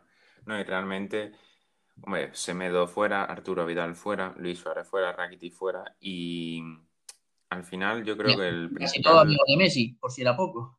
Claro, sí, además, el, curiosamente el círculo más cercano de Messi, según tengo entendido, era un poquito así, eh. Luis Suárez, Suárez el primero, luego Jordi Alba, Piqué, Arturo Vidal, todos esos como que eran los que mejor se llevaban. Y claro, echan a Arturo Vidal y a Suárez, pues claro, le afecta bastante. Y yo creo que al final, pues, hombre, las marchas de Semedo, eh, luego también Rakitic, Y sin fichajes. pues, sí, bueno, el cambio de Arthur por Pjanic, Sí, pero eso, digo sin fichajes, o sea, después de lo del burofax de Messi, ah, sí, sí, no, no se realizó ningún fichaje. O sea, estaban pactados, yo Sí. que sé, Pedri, era una cesión ya acordada de la temporada anterior. Pjanic se Sí. acordó en abril, a lo mejor, no sé decirte. Pero que Messi lo que siempre le ha interesado un buen proyecto. O sea, para quedarse. claro, y claro. encima ve que se va gente y no viene gente. Sí. Bueno. Sí, yo, y yo creo que el error, el principal error también fue dejar que Suárez se fuese al Atleti. Yo realmente no entiendo hasta qué punto entraron intereses personales de alguno de los dos bandos, pero realmente no comprendo cómo puedes, cómo puedes dejar que Luis Suárez, que sí, que pues, yo personalmente tampoco pensaba que iba a hacer una gran temporada, pero aún así es como, pues yo qué sé, si estás compitiendo con una persona en una carrera y pues te queda un Red Bull para darte energía y se lo, ven, se lo das a tu adversario, pues no tiene sentido. Entonces, como que mm, al final, bueno, se desprenden estos jugadores y al final hay un proyecto estipulado. Y pues realmente mucha gente pensaba que este Barça no iba a hacer nada, porque en Liga a priori el Real Madrid era bastante favorito, cuidado con el Sevilla también, que venía a ganar la Europa League y al final pues verdad que le costó arrancar, pero a mí este Barça tiene tramos irregulares, pero me ha sorprendido gratamente, sobre todo también con la irrupción de jugadores como Ansu Fati o Pedri. Yo creo que esto a los culés os ha dado un poquito la vida. Sí, eh, el Barça ya conocíamos que teníamos jugadores con mucho nivel, pero tampoco tanto y tan jóvenes. O sea, decíamos de Jong cuando lo fichamos, Frenkie de Jong era una bestia. Dembélé, opinión personal mía, puede sonar polémica, pero hay que analizarlo. Todos los jugadores del Barça, de Madrid, de toda la, de toda la Liga Española, en su mejor nivel, para mí, después de Messi, es Dembélé. ¿Qué pasa? Que estando lesionado y su irregularidad, aunque no esté lesionado, pues eso eh, es un poco de joder, si tenemos talento. Eh, Coutinho lo ha hecho muy bien en el Bayern. Eh, algo pasa, algo tenemos que hacer. Y entre otras cosas fallaba el estado físico, que Kuman lo ha recuperado brutalmente. O sea, pero el Barça jugó en enero cuatro prórrogas y las cuatro 120 minutos y las jugó todas, no te voy a decir impecables, pero por lo menos las jugó todas con un buen estado de físico. Y, y luego el surgimiento de nuevos jugadores, pues mira, de lo poco bueno que ha hecho Bartomeu fue el fichaje de Pedri, que este chico va para muy largo, para muy largo. Ansu Fati, otro chico que ya empezó a, mostrar sus luces, sus virtudes la temporada anterior, pero tampoco sabíamos que iba a llegar tan lejos. Muy mala suerte que se lesionase en octubre. Este chico que es más joven que tú y que yo. y, Pedri igual se asoma también ahora y likes, a ver lo que puede ofrecer, que es que es un abuso lo que, es que, vamos a ver, que un equipo eh, muy fuerte como el Barça del Madrid o de otro país, pero potente, que haya un chico de 18 años, es decir, que cuando acabe la temporada no va a tener 19 años, hmm. eh, y esté asentando en el primer equipo siendo clave, es inhabitual, o sea, es rarísimo. Y el Barça tiene ahora mismo dos. Dos. Eh, sí, es tipo, o dos, uno más. Pero que eso es increíble, o sea, eso es sin gastarse el dinero, sin que cobren un sueldazo, tener dos jugadores muy, muy, muy, muy, muy, muy potentes. Que se Futuro mundial. Sí, sí, tal cual. O sea, de esto que dicen, no, va a salir, no lo sé, como se habla ahora de Vinicio y de Rodrigo, 90 millones de euros y es un poco, no lo sé, hay gente que se quiera engañar un poco. Eh, pero estos dos chicos van a ser brutales. Lo, mismo que he dicho de Likes, a ver lo que sale. Ricky Puch es un poco un melón por abrir, ¿no? Lo mismo sale un chico como Denis Suárez que tiene calidad, pero para ser titular en el. No, para el Barça, pues, posiblemente. Es un poco, claro, es un poco a ver lo que consigue. O Araujo, es otro chico, un poquito mayor que Pedri y que, y que Ansu Fati eh, pero que ha mostrado que puede ser un central muy, muy, muy bueno. O sea, y todos estos chicos, todos los que he mencionado, no eran ni mucho menos titulares la temporada pasada en el Barça. De hecho, en el primer equipo solamente estaba uno, Ansu Fati, y no jugaba siempre, ni, ni mucho menos. Merecía jugar siempre y no jugaba siempre. Y el Barça ha tenido suerte, bueno, suerte. Kuman ha tenido ojo y suerte de, de no tener miedo de decir, es que este chico joven es muy bueno, pero si lo pongo a jugar, quito a este que es un peso pesado. No ha tenido ningún reparo. eso, eso la verdad, por eso viene bien un entrenador con carácter. Y yo al final creo que el Barça. Mm, luego te preguntaré un poquito al final acerca de cómo crees que va a quedar la temporada. Pero yo creo que es un equipo con futuro. Y realmente, si explota a esos jugadores como Ansu Fati, Pedri, eh, Araujo. Luego Mingueza también ha sorprendido gratamente. Sí, Mingueza, déjame hablar puntualmente, es un chico que hay que poner un poco de contexto. El Barça tenía esta jerarquía de centrales, de defensas centrales, antes de que empezase la temporada. Quería, Koeman pedía un central y no llegó a todo esto. Y tenían a Gerard Piqué, Clement por este orden, primero Piqué, segundo inglés. Tercero, estaba la duda de si era un tití, que hacía dos años que no se le veía y estaba en el Barça. Eh, cuarto, Araujo, digamos, cuarto, tercero, cuarto, estaban ahí, ahí y ya está. Y, no, y nadie, en, septiembre nadie más conocía a otro central del Barça. Y se lesiona Piqué, eh, bueno, a todo esto, un Titi todavía lesionado, el Barça tenía tres centrales, y Piqué se lesiona gravemente en noviembre, no sé decirte la fecha exacta, y se ve la situación de que solamente tiene dos centrales el Barcelona. El Barcelona. Y también la lesión de Sergio Roberto, que solamente tenía un puesto para lateral derecho. Y sube a un chico de filial que se ve que tampoco era titular en el filial, que se llama Oscar Mingueza, que juega bien, muy bien de central y bien de lateral derecho. Y es un chico que yo decía, es que es el quinto central del Barça, es que está jugando de titular. Sí. Y yo iba con el miedo. Y es un chico que sin ser un 10 en algo, es muy bueno en todo. O sea, cumple, es lo que se le pide, cumple. Yo lo quiero siempre. Porque es un tío que sabe que es muy joven, o sea, tendrá 21 años por ahí, muy nula experiencia con el primer equipo, cuando llegó, digo. Bueno, es que vino forzado, no, deseado, no fichado. Y, y, yo lo quiero porque cumple, o sea, no, da susto, no es intermitente como la inglés o como un Titi.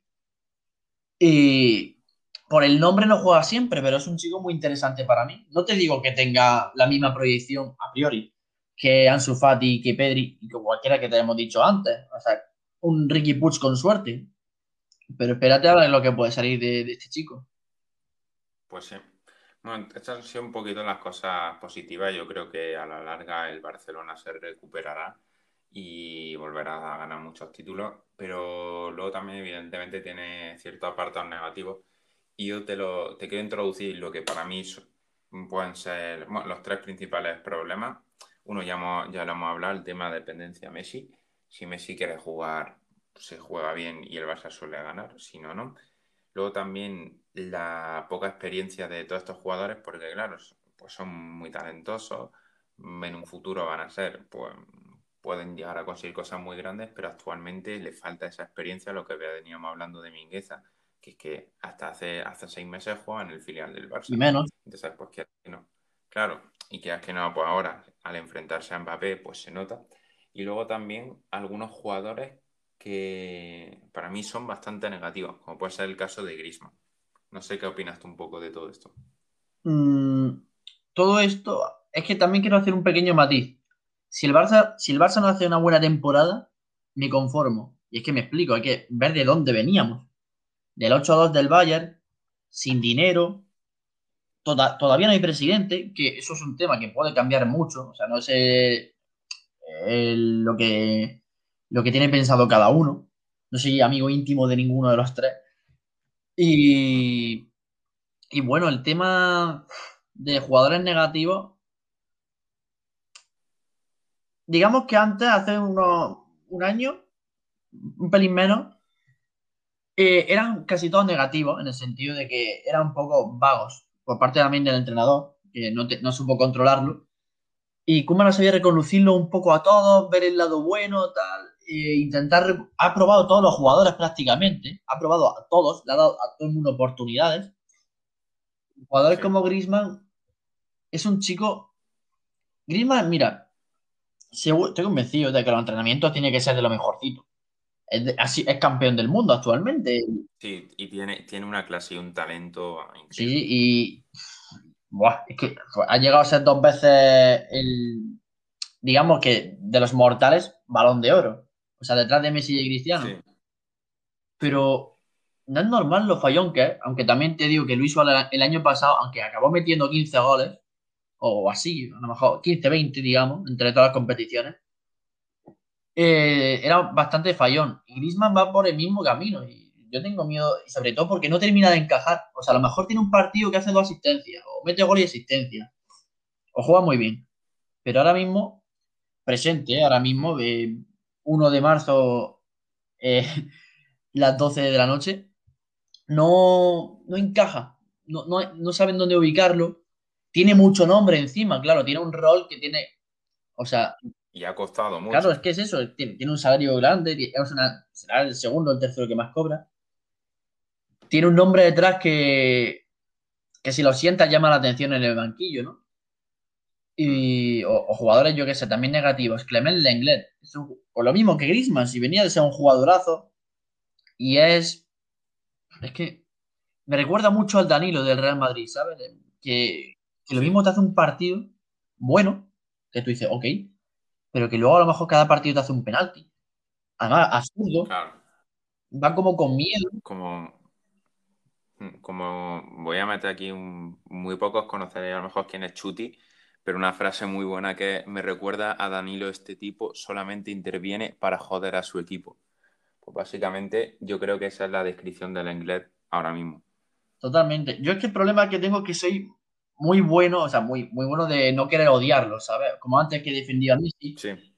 La inglés me da la penilla y tal, pero si no está para jugar, no está. O sea, yo antes he dicho lo de la jerarquía antes del Barça, ¿no? O sea, de los centrales. Para mí ahora mismo Lenglet está empatando la última posición con un Titi. Pero con diferencia de los otros tres, que son Piqué, Lenglet y...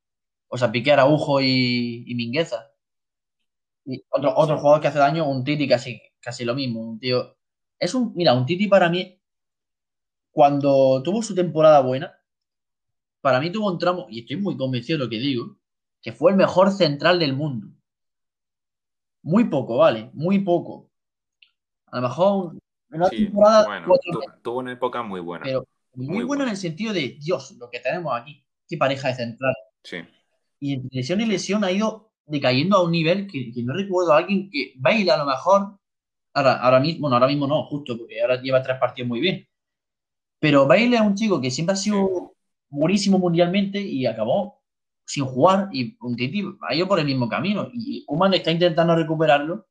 Bastante es lo que ha conseguido ya Kuman con un Titi, que no se esperaba nada, no me esperaba nada, absolutamente nada.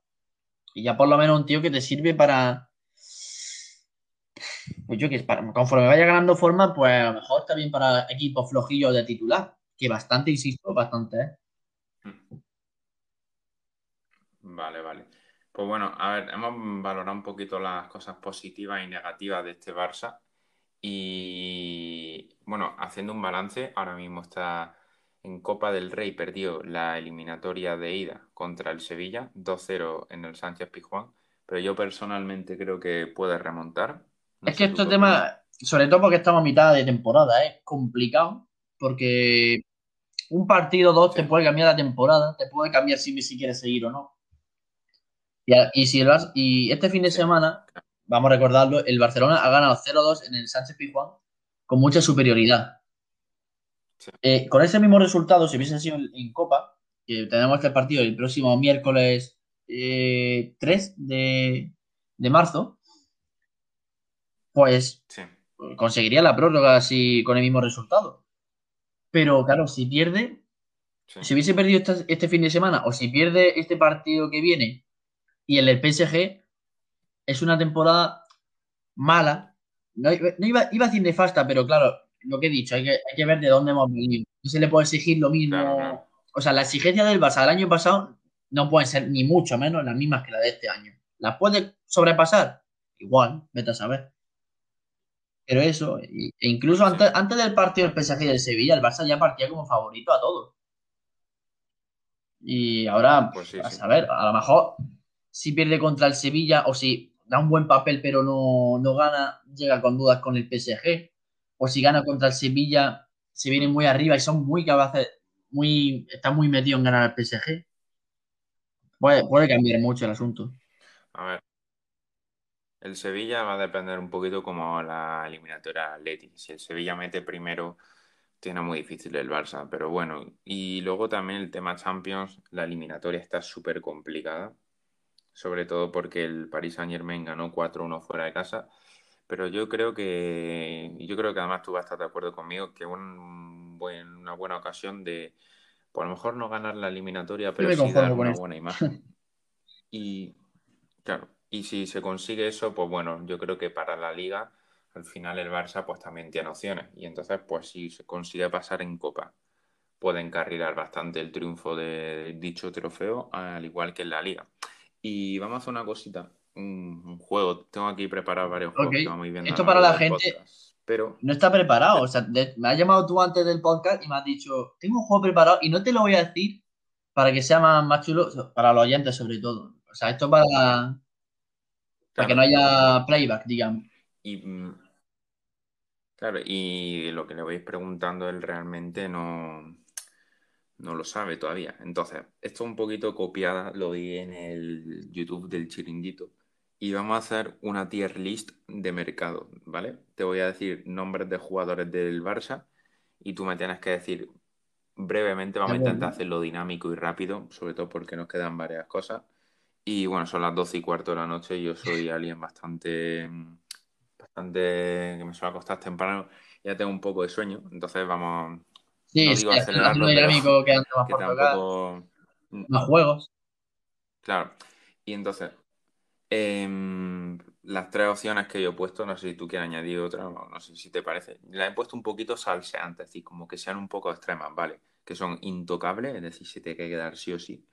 Luego, si hay una oferta buena, se puede ir. Y luego, mm, a su casa, es decir, se tiene que ir sí o sí, ¿vale?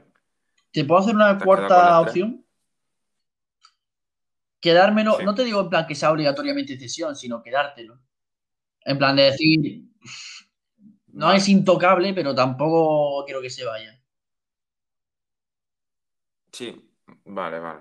Venga, pues te voy diciendo jugadores de la plantilla del Barça.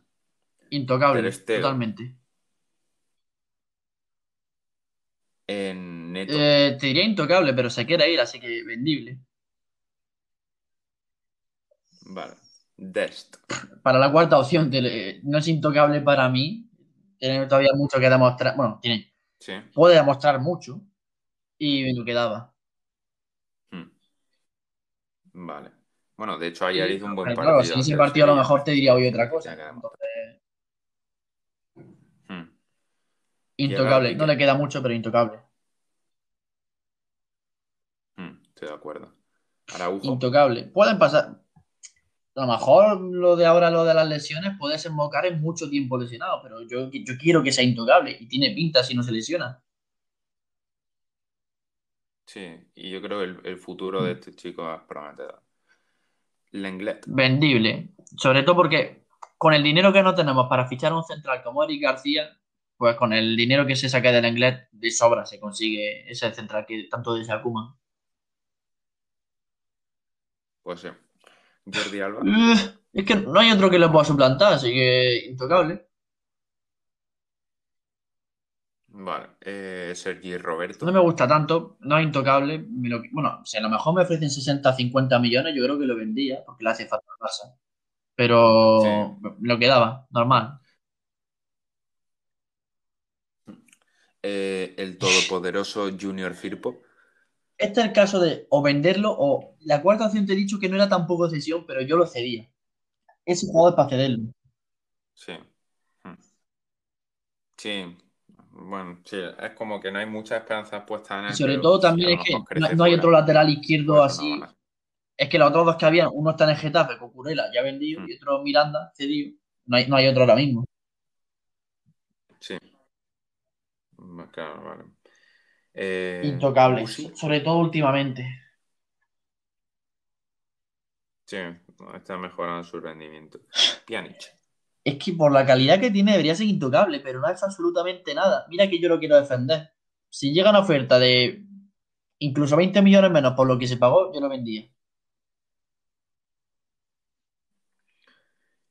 Ricky Puch.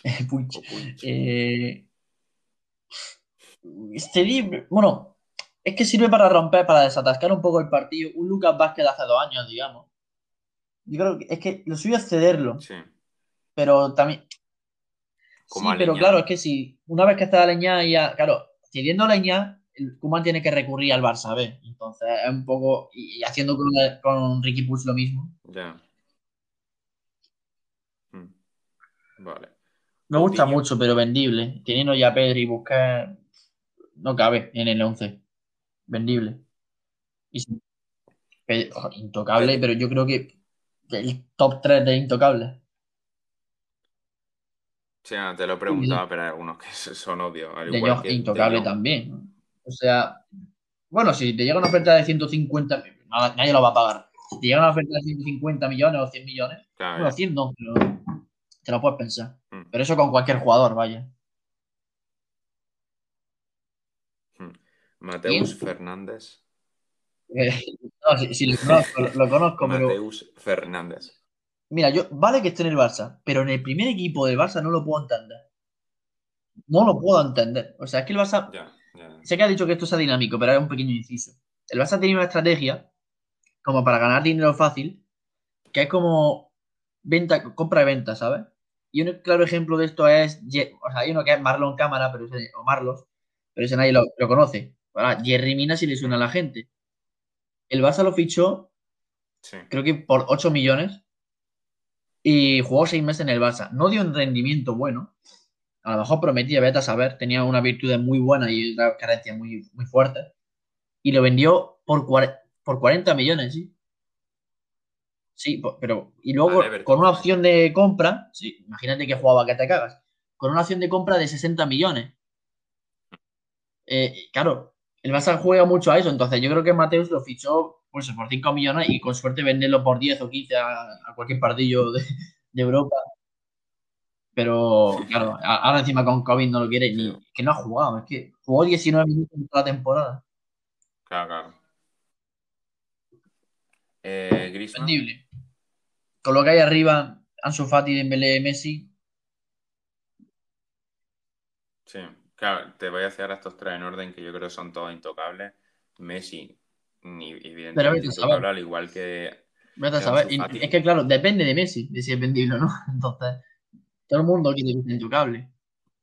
A ver, claro, pero yo creo que ningún culé, viendo que es que si, si Messi se va, además se va gratis, porque si Messi se va dejando 200 millones, pues ficha a Haaland y quieras que no, no, no es Messi, pero te, te da algo. Pero es que Messi se va dejando cero, cero euros, por lo tanto, mm, no, no tienen a quién fichar. Entonces, pues quieras que no, yo creo que es intocable, al igual que el futuro Ansu Fati, que yo creo que a los madridistas Seguramente. muchos Es dolores que se habla muy poco ahora de Ansu Fati, pero por eso, por los meses que Y- lleva lesionado. Pero, madre mía, cómo pintaba.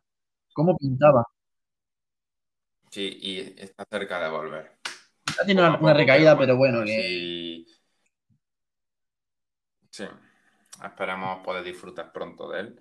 Y ya para acabar con el Barça. bueno, te ha faltado el Trincao. 10 Braithwaite, pero eh, Ah, sí, Trincao. perdón, me lo he Mira, yo saltado, soy, yo soy fan de Trincao. Yo he visto, esto va a sonar igual muy boomer.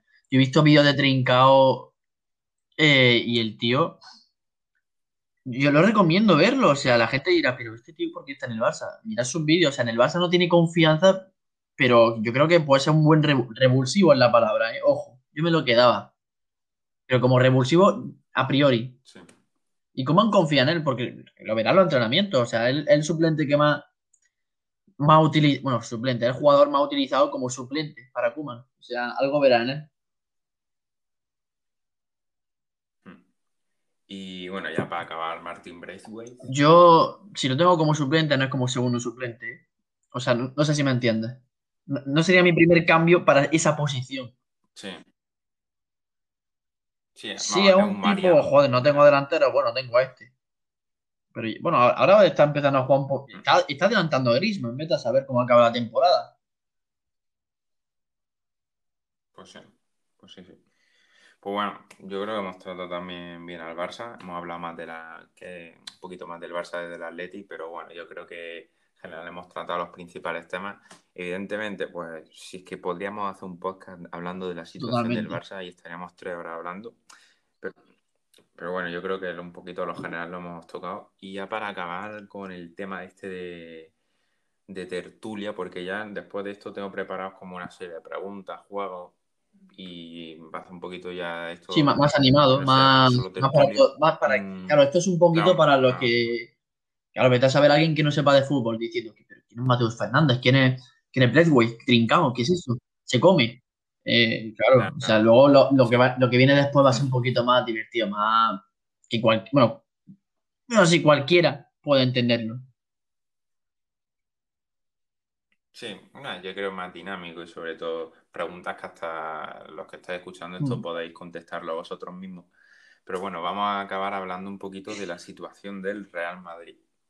Un club que, bueno, ahora mismo... un partido menos. Tercero en Liga. El Barça, el Barça.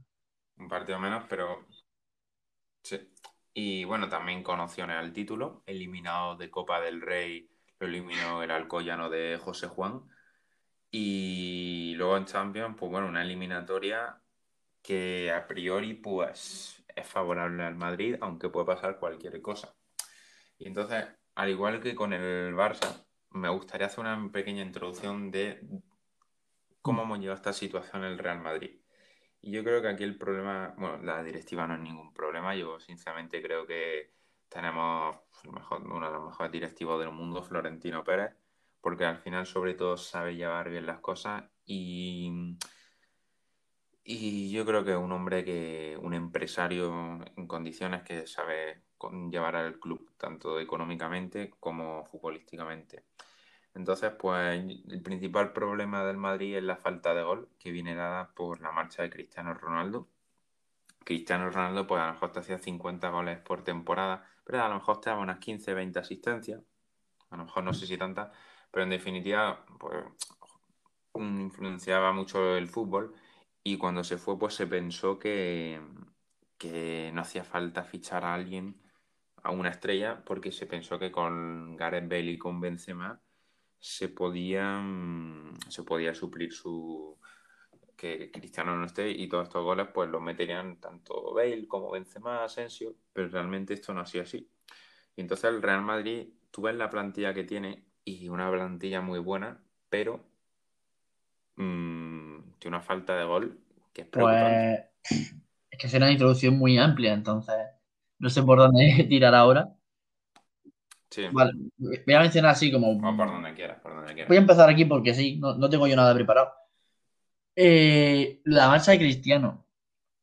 La gente, tú bien, tú lo has dicho, decía la gente, Benzema y Bale van a ocupar su lugar, sobre todo la gente estaba puesta la mirada en Bale, que al igual que te lo he mencionado yo antes de Dembélé, que sería para mí el segundo mejor de toda la Liga de España, eh, Bale tiene unas cualidades para ser un jugador espectacular, unas cualidades que nadie jamás va a tener. Pero bueno, también se bailó el nombre de Hazard, entonces no era que tampoco necesitaban a nadie, ingresaron 100 millones, pero, pero eso no era un... Ficharon a Mariano, bueno, repescaron a Mariano pero querían a Hazard, no llegó, tampoco era un, pedido express tipo, es que sin esto no podemos vivir.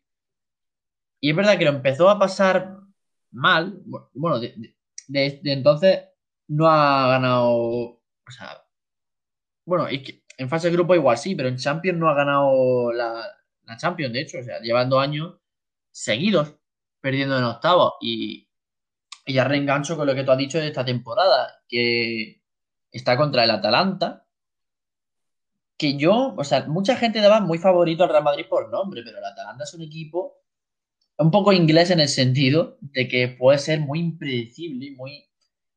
bueno, cuando digo impredecible es que es un fútbol que, es como un pinball de estos, ¿no? O sea, que te sale un, partido muy raro, muy, muy dinámico, muy... Eh, que pasa muchas cosas en poco tiempo, el balón va, circula muy rápido y puede pasar lo que es a la eliminatoria. Vino condicionada por una roja polémica la, ida de, Real Madrid-Atalanta, no se ha jugado la vuelta y, el partido estaba a huevo para que Madrid se sentenciase allí en, Italia, que es donde se jugó la, la eliminatoria. Y hizo un partido muy, muy soso. Yo creo que nunca he visto un equipo jugando con uno más, jugando así como jugó el Madrid. O sea, la apariencia que tenía era que estaban jugando el partido de vuelta y que tenían una ventaja ya, que tenían la, eh, ronda ganada para ellos. Y, es que encima, es verdad que tenían muchas bajas, eh, pero sigue siendo uno más. Y en la vuelta vete a saber cómo acaba el partido, el partido de vuelta. Y encima sin Casemiro, que es un jugador muy importante para el esquema del Real Madrid. Y sin ir tampoco más lejos, es que tampoco viene a hacer una fase de grupos, digamos, excepcional. De hecho, el grupo del Real Madrid son ocho grupos, los que hay en fase de grupo, pasan los dos primeros. Tienen, o sea, el grupo del Madrid es el que, el líder, o sea, tú coges los ocho grupos, ¿vale? Coges solamente el líder y ves los puntos.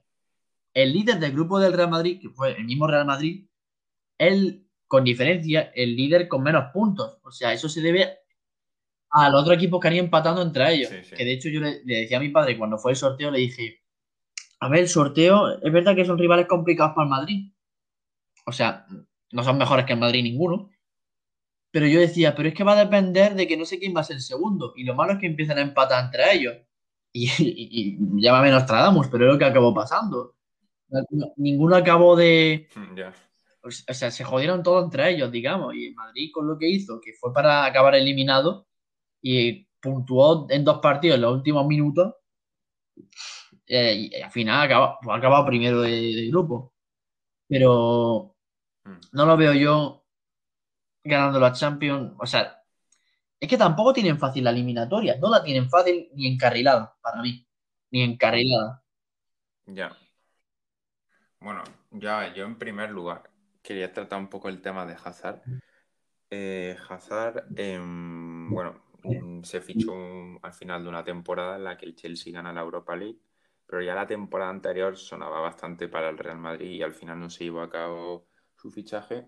Y realmente si, bueno, Edu y yo tuvimos la suerte de poder ver a Hazard en directo, fuimos a ver eh, un partido del Chelsea a Stamford Bridge, Chelsea Crystal Palace, y Eden Hazard pues salió en el minuto 60 o así.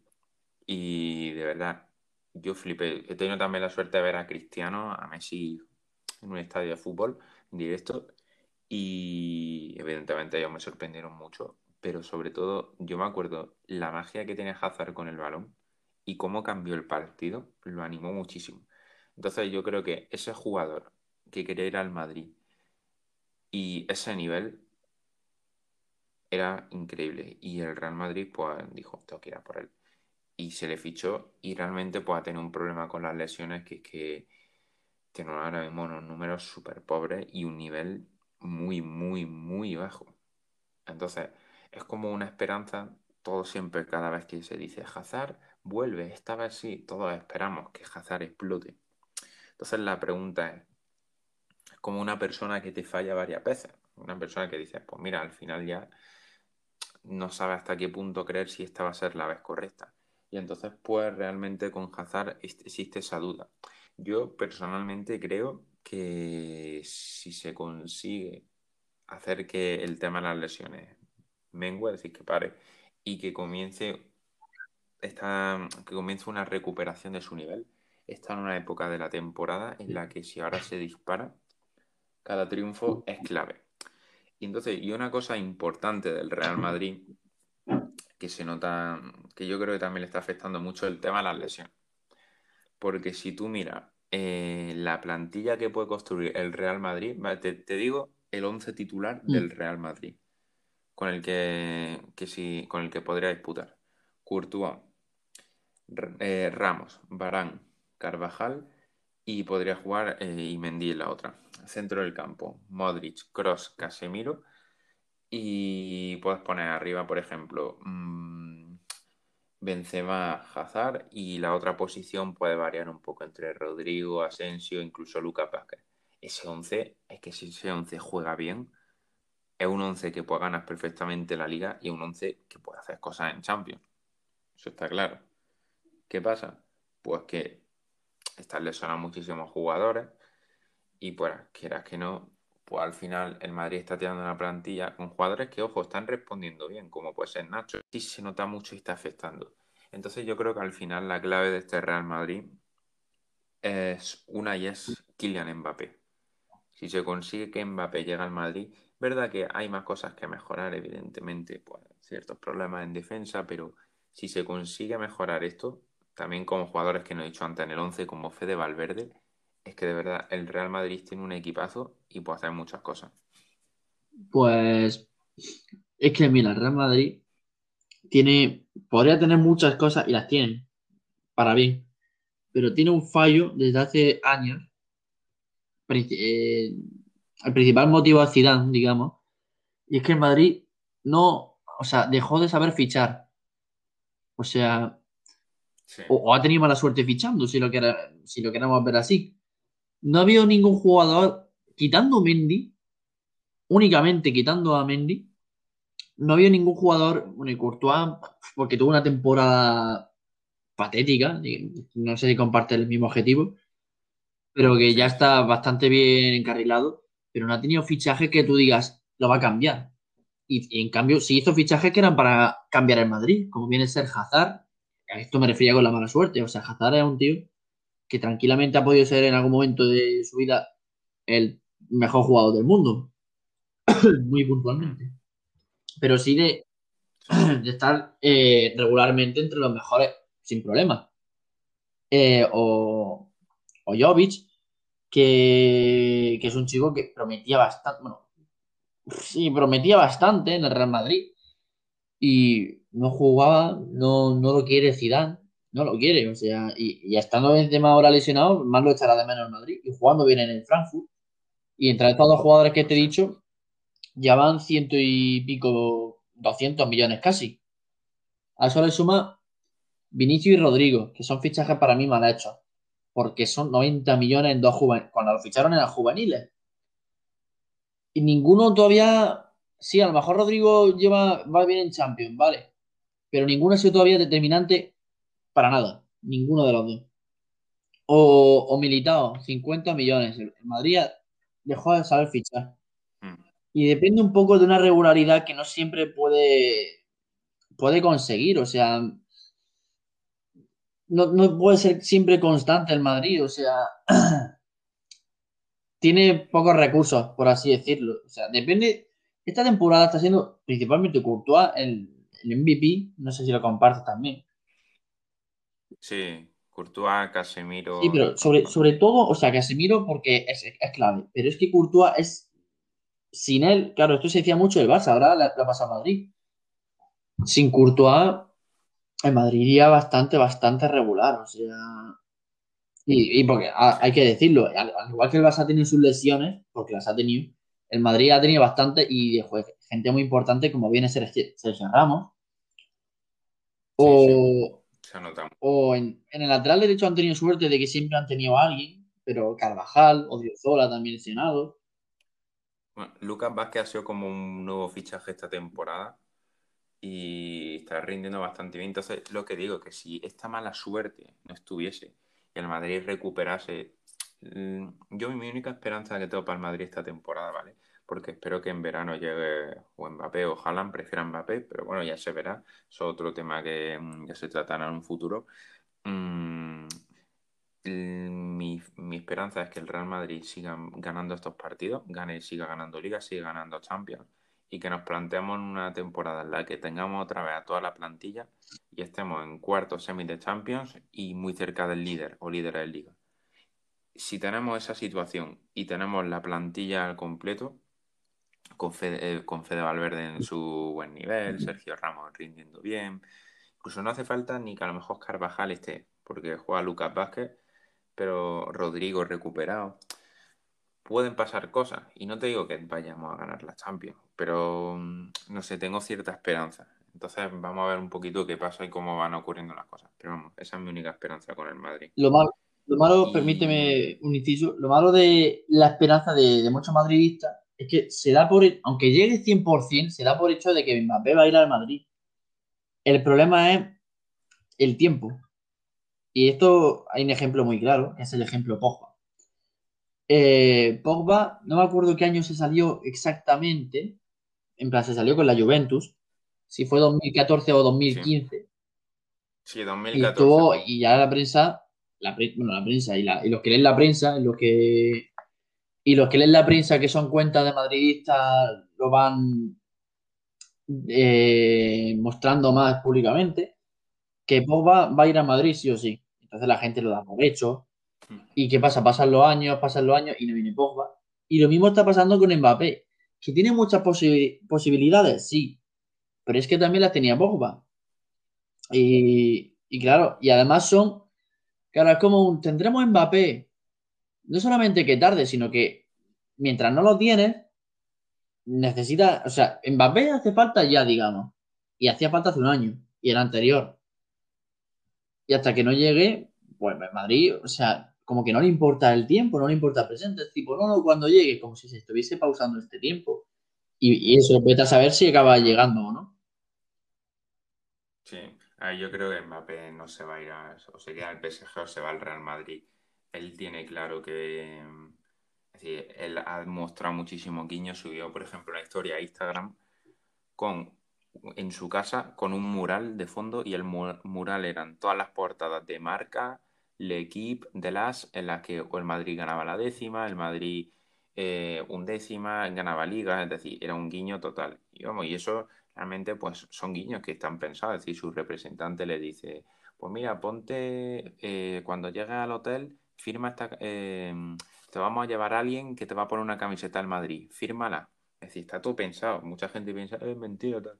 A veces son cosas que surgen así un poco espontáneas y otras veces no.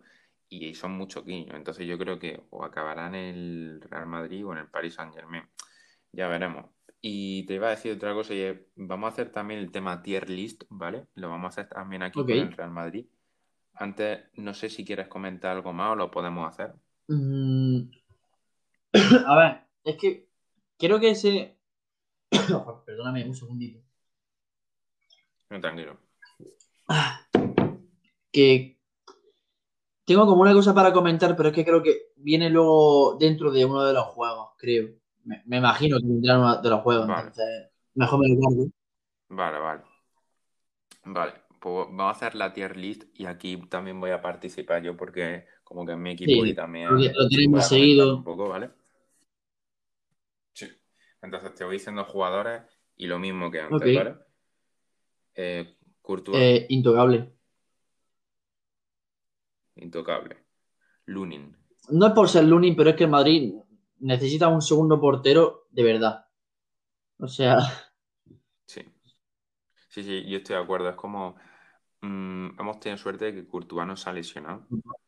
pero se te lesiona en, mm, en un partido contra pues en unos cuartos de Champions y a mí Lunin no me da ninguna seguridad. Es decir, y no necesitamos un portero, porque es difícil, la posición de segundo portero una posición bastante sacrificada porque no, pues no se juega prácticamente nada. Pero un portero como Areola el año pasado o un portero que también tenga mucha experiencia, estilo Pepe Reina, ¿sabes? Es decir, yo me, me, conformaría más con eso que con, un, que con Lunin, que realmente un poco perdido. Yo, por tanto, lo Totalmente. Lo Dani Carvajal. Por lo que ha sido, diría que intocable, pero vete a saber. No sé si se va a recuperar de la lesión, sino se va a volver con el nivel. Y teniendo en cuenta a Lucas Vázquez, te voy a hacer una pequeña trampa. Te dejaba a Lucas Vázquez de titular. O sea, es que. Hmm. Vale. Hmm. A ver, yo, yo te diría que Carvajal em, siempre le pasa, siempre, todas las temporadas se lesiona y siempre vuelve y la verdad es que mantiene el nivel y para mí intocable. Es verdad que Lucas Vázquez está rindiendo mucho, pero yo creo que Lucas le da a abrir un hueco en el 11 titular, puede jugar un poco más arriba y al final pues realmente puede actuar un poco como, puede jugar como extremo derecho, pero un poquito más atrasado y actúa un poquito como como, la, como lateral. Entonces yo creo que se pueden combinar ambos. Pero bueno, después un jugador que para mí es totalmente transferible, que es Militao. Militao, o sea, yo, no es que sea transferible, es que hay que transferirlo para mí. Sí, evidentemente el problema está la cuestión económica, que es que ahora mismo no se vende por más de 10 millones, incluso te mm. diría menos y costando lo que costó, pero yo creo que una excepción y sobre todo con la llegada de Álava. Y además con Militao pasa una cosa y yo digo, tío, coges, vende a este tío, te ahorras su ficha y, y ya está. Y con lo que te ahorres, incluso le puedes subir el millón más que te pide Sergio Ramos para renovar. Y todos están contentos. Aunque también esto es una cosa que no sé qué opinas tú, pero si Sergio Ramos está negociando lo que es su salario, y se iría del Real Madrid por temas, a mí eso me decepcionaría bastante. Es verdad que nos lo ha dado todo, pero a mí eso sería algo que no me gustaría mucho. Igual entra en, eh, entran cosas también como como el querer otra aventura, o sea, otra experiencia, pero no, pues no conocemos a Sergio Ramos, no lo podemos saber. O sea, a lo mejor dicen que fue por el salario, pero a lo mejor eso es una propaganda que se ha inventado y otro motivo, o a lo mejor la verdad absoluta, pero nunca lo sabremos. Bueno, mm. yo por mí, si Sergio Ramos se quiere quedar totalmente intocable, no le quedan cinco años de nivel, pero bueno, uno o dos, la seguridad y veteranía que da, está bastante mm. bien. Rafael Barán. Barán. Bueno, perdón, perdón, no te he preguntado a ti por Ramos. No, que comparto. Eh, a ver, es que te iba a decir una pequeña cosa. No es a favor de Ramos, pero tampoco es en contra. O sea, y es que todo el mundo, esto lo sabemos todos, eh, cuando Ramos no juega, eh, es que ya no tanto, porque ya lleva un tiempo sin jugar. Lo digo por esto, cuando Ramos no juega, hay un miedo increíble. Ahora como que se ha quitado. Es simplemente eso, que es algo que nadie se esperaba, o sea, y, ha salido bien. O sea, claro, no es, no es malo de Ramos, pero algo bueno de que no sea tan malo, de que, que lío de palabra, ¿eh? Sí, sí. De que, no va no una pesadilla ya si no está. Claro. Eh, Rafael Barán. Mm, intocable, te diría yo. Tiene, tiene vaivenes, pero es más constante que regular. Sí, igual. Nacho.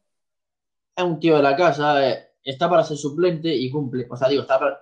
que si es suplente, lo ha encantado. Y que pueda jugar muy tranquilamente de titular. Intocable. Sí, yo, yo estoy de acuerdo también con lo que dices, sobre todo porque un jugador que en si lo vendes, no te va a sacar 30 millones por él. Entonces, y que no te renta. para venderlo, con lo que no, no, te renta venderlo y luego con lo que te aporta Nacho, que realmente mm, él sabe que evidentemente en defensa los puede jugar tanto lateral como defensa central. Y sabe que mm, siempre va a haber alguien lesionado a lo largo de la temporada, entonces pues él siempre está allí y normalmente cumple, por tanto... Y sobre todo por, jerarquía también, o sea, porque no es un tío que te esté pidiendo ser titular. Y, claro, o sea, es un poco como lo hemos mencionado antes, como Neto, que es tipo, mira, yo Neto me lo quiero quedar encantado. O sea, no es el, no es el mejor portero del mundo, pero para ser suplente, perfectísimo, perfectísimo. Y Nacho, igual. Hmm. Eh, Marcelo. Vendible. bueno, o si a lo mejor lo es que, claro, el último partido fue una incógnita el que jugó Marcelo. Porque la gente decía, no, sí, a mí me gustó mucho que jugó de carrilero y, no tenía tantas tareas defensivas. Entonces, hasta ese partido todo el mundo lo quería fuera de Madrid, pero ya, ya, sin más. Yo igualmente lo quiero, bueno, lo quiero. Yo igualmente, sí, siendo madridista, lo querría fuera. Pero quedan 13 jornadas de liga y a lo mejor un partido o varios de Champions y a ver lo que puede inventar Zidane. Pero como lateral izquierdo no, no puede jugar. Eh, yo es verdad que como titular no lo veo, sobre todo Mendy por estar rindiendo a muy buen nivel, pero Marcelo en su época a mí me enamoró. Bueno, y me sigue enamorando ya no, pero bueno, le tengo mucho mm. cariño. Y es mejor lateral izquierdo del mundo. Y bueno, siempre está. Viene bien que esté ahí. Que es que no, si se lesiona Mendy, pues a lo mejor te viene bien su veteranía. Y partidos como por ejemplo el año pasado el clásico, eh, jugó Marcelo y el tío pues se creció y jugó precisamente defensivamente, jugó muy bien. En un mano a mano que se iba a Messi solo le quitó el balón. Lo recuerdo perfectamente. Pues además, yo me acuerdo ese día estaban ahí en el estadio y fue como todos nos pusimos de pie ahí a vitorearlo, fue, fue la polla. Y, y yo creo, Marcelo, en todo caso, si se tuviese que ir, yo más que vendible lo diría retirable en el sentido. Sí, sí. Retirarlo con un homenaje porque no ha dado mucho y la verdad es que yo creo que la gente le tiene cariño. Y también que un motivo también para quedarse es que el toque nunca se pierde y Marcelo tiene un toque increíble con el increíble. Pues, lo Odriozola. Nunca entendí su fichaje, la verdad. No por el nivel, sino por lo que. Porque yo sabía que no iba a jugar. Hmm. Eh, no lo entiendo. O sea, es un tío que. Pues, igual dentro de dos años te, te juega espectacular, pero ni este año ni el que viene va a hacer algo interesante. Ya, yo estoy de acuerdo. Yo creo que, más sobre todo viendo el nivel de Lucas Vázquez, que sustituye perfectamente a, a Carvajal, y también en un hipotético caso está Nacho, yo transferible totalmente. Luego, eh, Mendy. bueno, titular. Intocable, yo creo que te diría que el más intocable, o después de, bueno, después de uno que vamos a decir dentro de poco, sí, pero intocable, vamos. Sí, ha sido una grata sorpresa más el tío. Una roca. Una calidad de balón. Da velocidad, porque el tío siempre que recibe balón avanza 15 20 metros con la bola y es verdad que con Vinicius pues, no se entiende del todo muy bien, pero a mí me gusta mucho y yo también lo considero intocable. Y que Madrid, Igual que... Y que Madrid era esa zona donde sufría. Si se colaba balón en algún lado era por esa banda.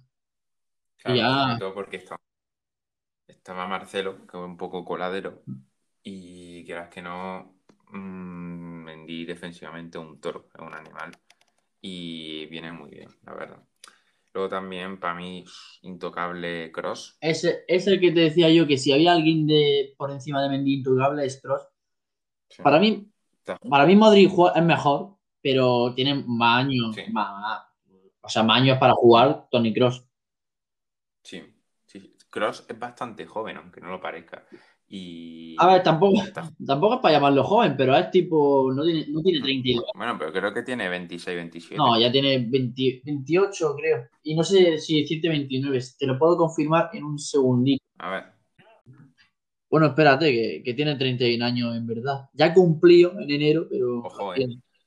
pues pensaba que era más joven. Pero bueno, aún así sí le quedan años de fútbol. Y yo creo que es un tío que en tu plantilla sobre todo con lo que le da al Madrid. Yo creo que creo que da mucho juego. Ha metido también goles y sobre todo da muchísima asistencia. Y yo creo que es un tío que, sí o sí debe seguir en el Madrid. Y es un tío que juega seguro, digamos. sí. Muy raro que falle.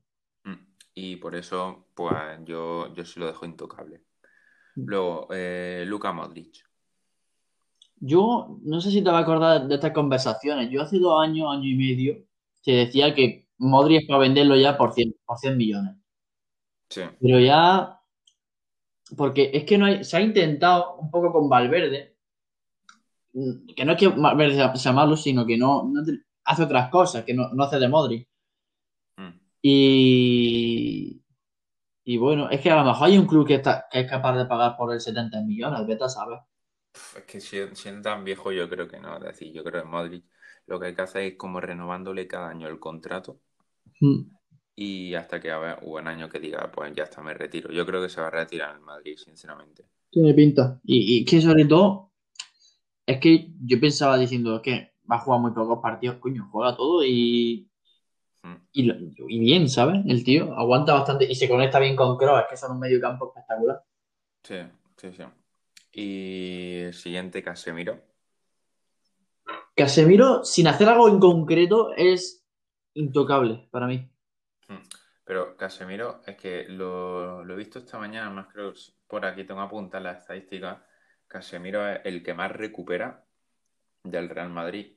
Es decir, mm, tiene, creo que lleva como 40 recuperaciones en liga, que quieras que no, y es el segundo máximo goleador del Real Madrid. Eso habla un poco de los recursos que necesita, que necesita el Madrid para meter gol de centro de cabeza y tal. Claro. Lo que te decía yo, mira, claro, tiene, un poco de sentido si lo piensas. Que te decía que curioso que sin Ramos no es tanta ramo, ramo dependencia como se tenía estipulado. Y un poco porque el hueco de los goles de córner o de falta de Ramos lo ha tapado bien Casemiro. Sí, sí, sí. Muy buen cabezador. Y yo, yo para mí, un tío joven defiende bien, ayuda arriba, Mm, para mí totalmente intocable y pieza fundamental. Mm. Luego, eh, Fede Valverde. Valverde. Es que con la ausencia de la lesión no sé cómo ubicártelo, pero por lo que he visto me lo quedaba. me da cosa decirte intocable, porque lo mismo el año que viene pasa otra cosa distinta, pero por, la implicación del chico y tal, yo me lo quedaba claramente. el tío está a un nivel muy alto y yo creo que, que puede ser intocable. Luego, el siguiente es un jugador que es Isco. Que Isco, tío, mm, yo tengo esperanza en que poder recuperar, porque de verdad ha sido de los mejores jugadores del mundo. Pero tal y como está hoy, actualmente, y eh, yo lo pondré en el mercado y si hay una buena venta, venderlo. Si te van a dar dos millones, tío, Isco es que puede dar mucho más. El problema es que Isco es que está enfadado en el Madrid todo el día. Está desmotivado. Si consigues motivarlo y que juegue bien, es la polla, ese juego.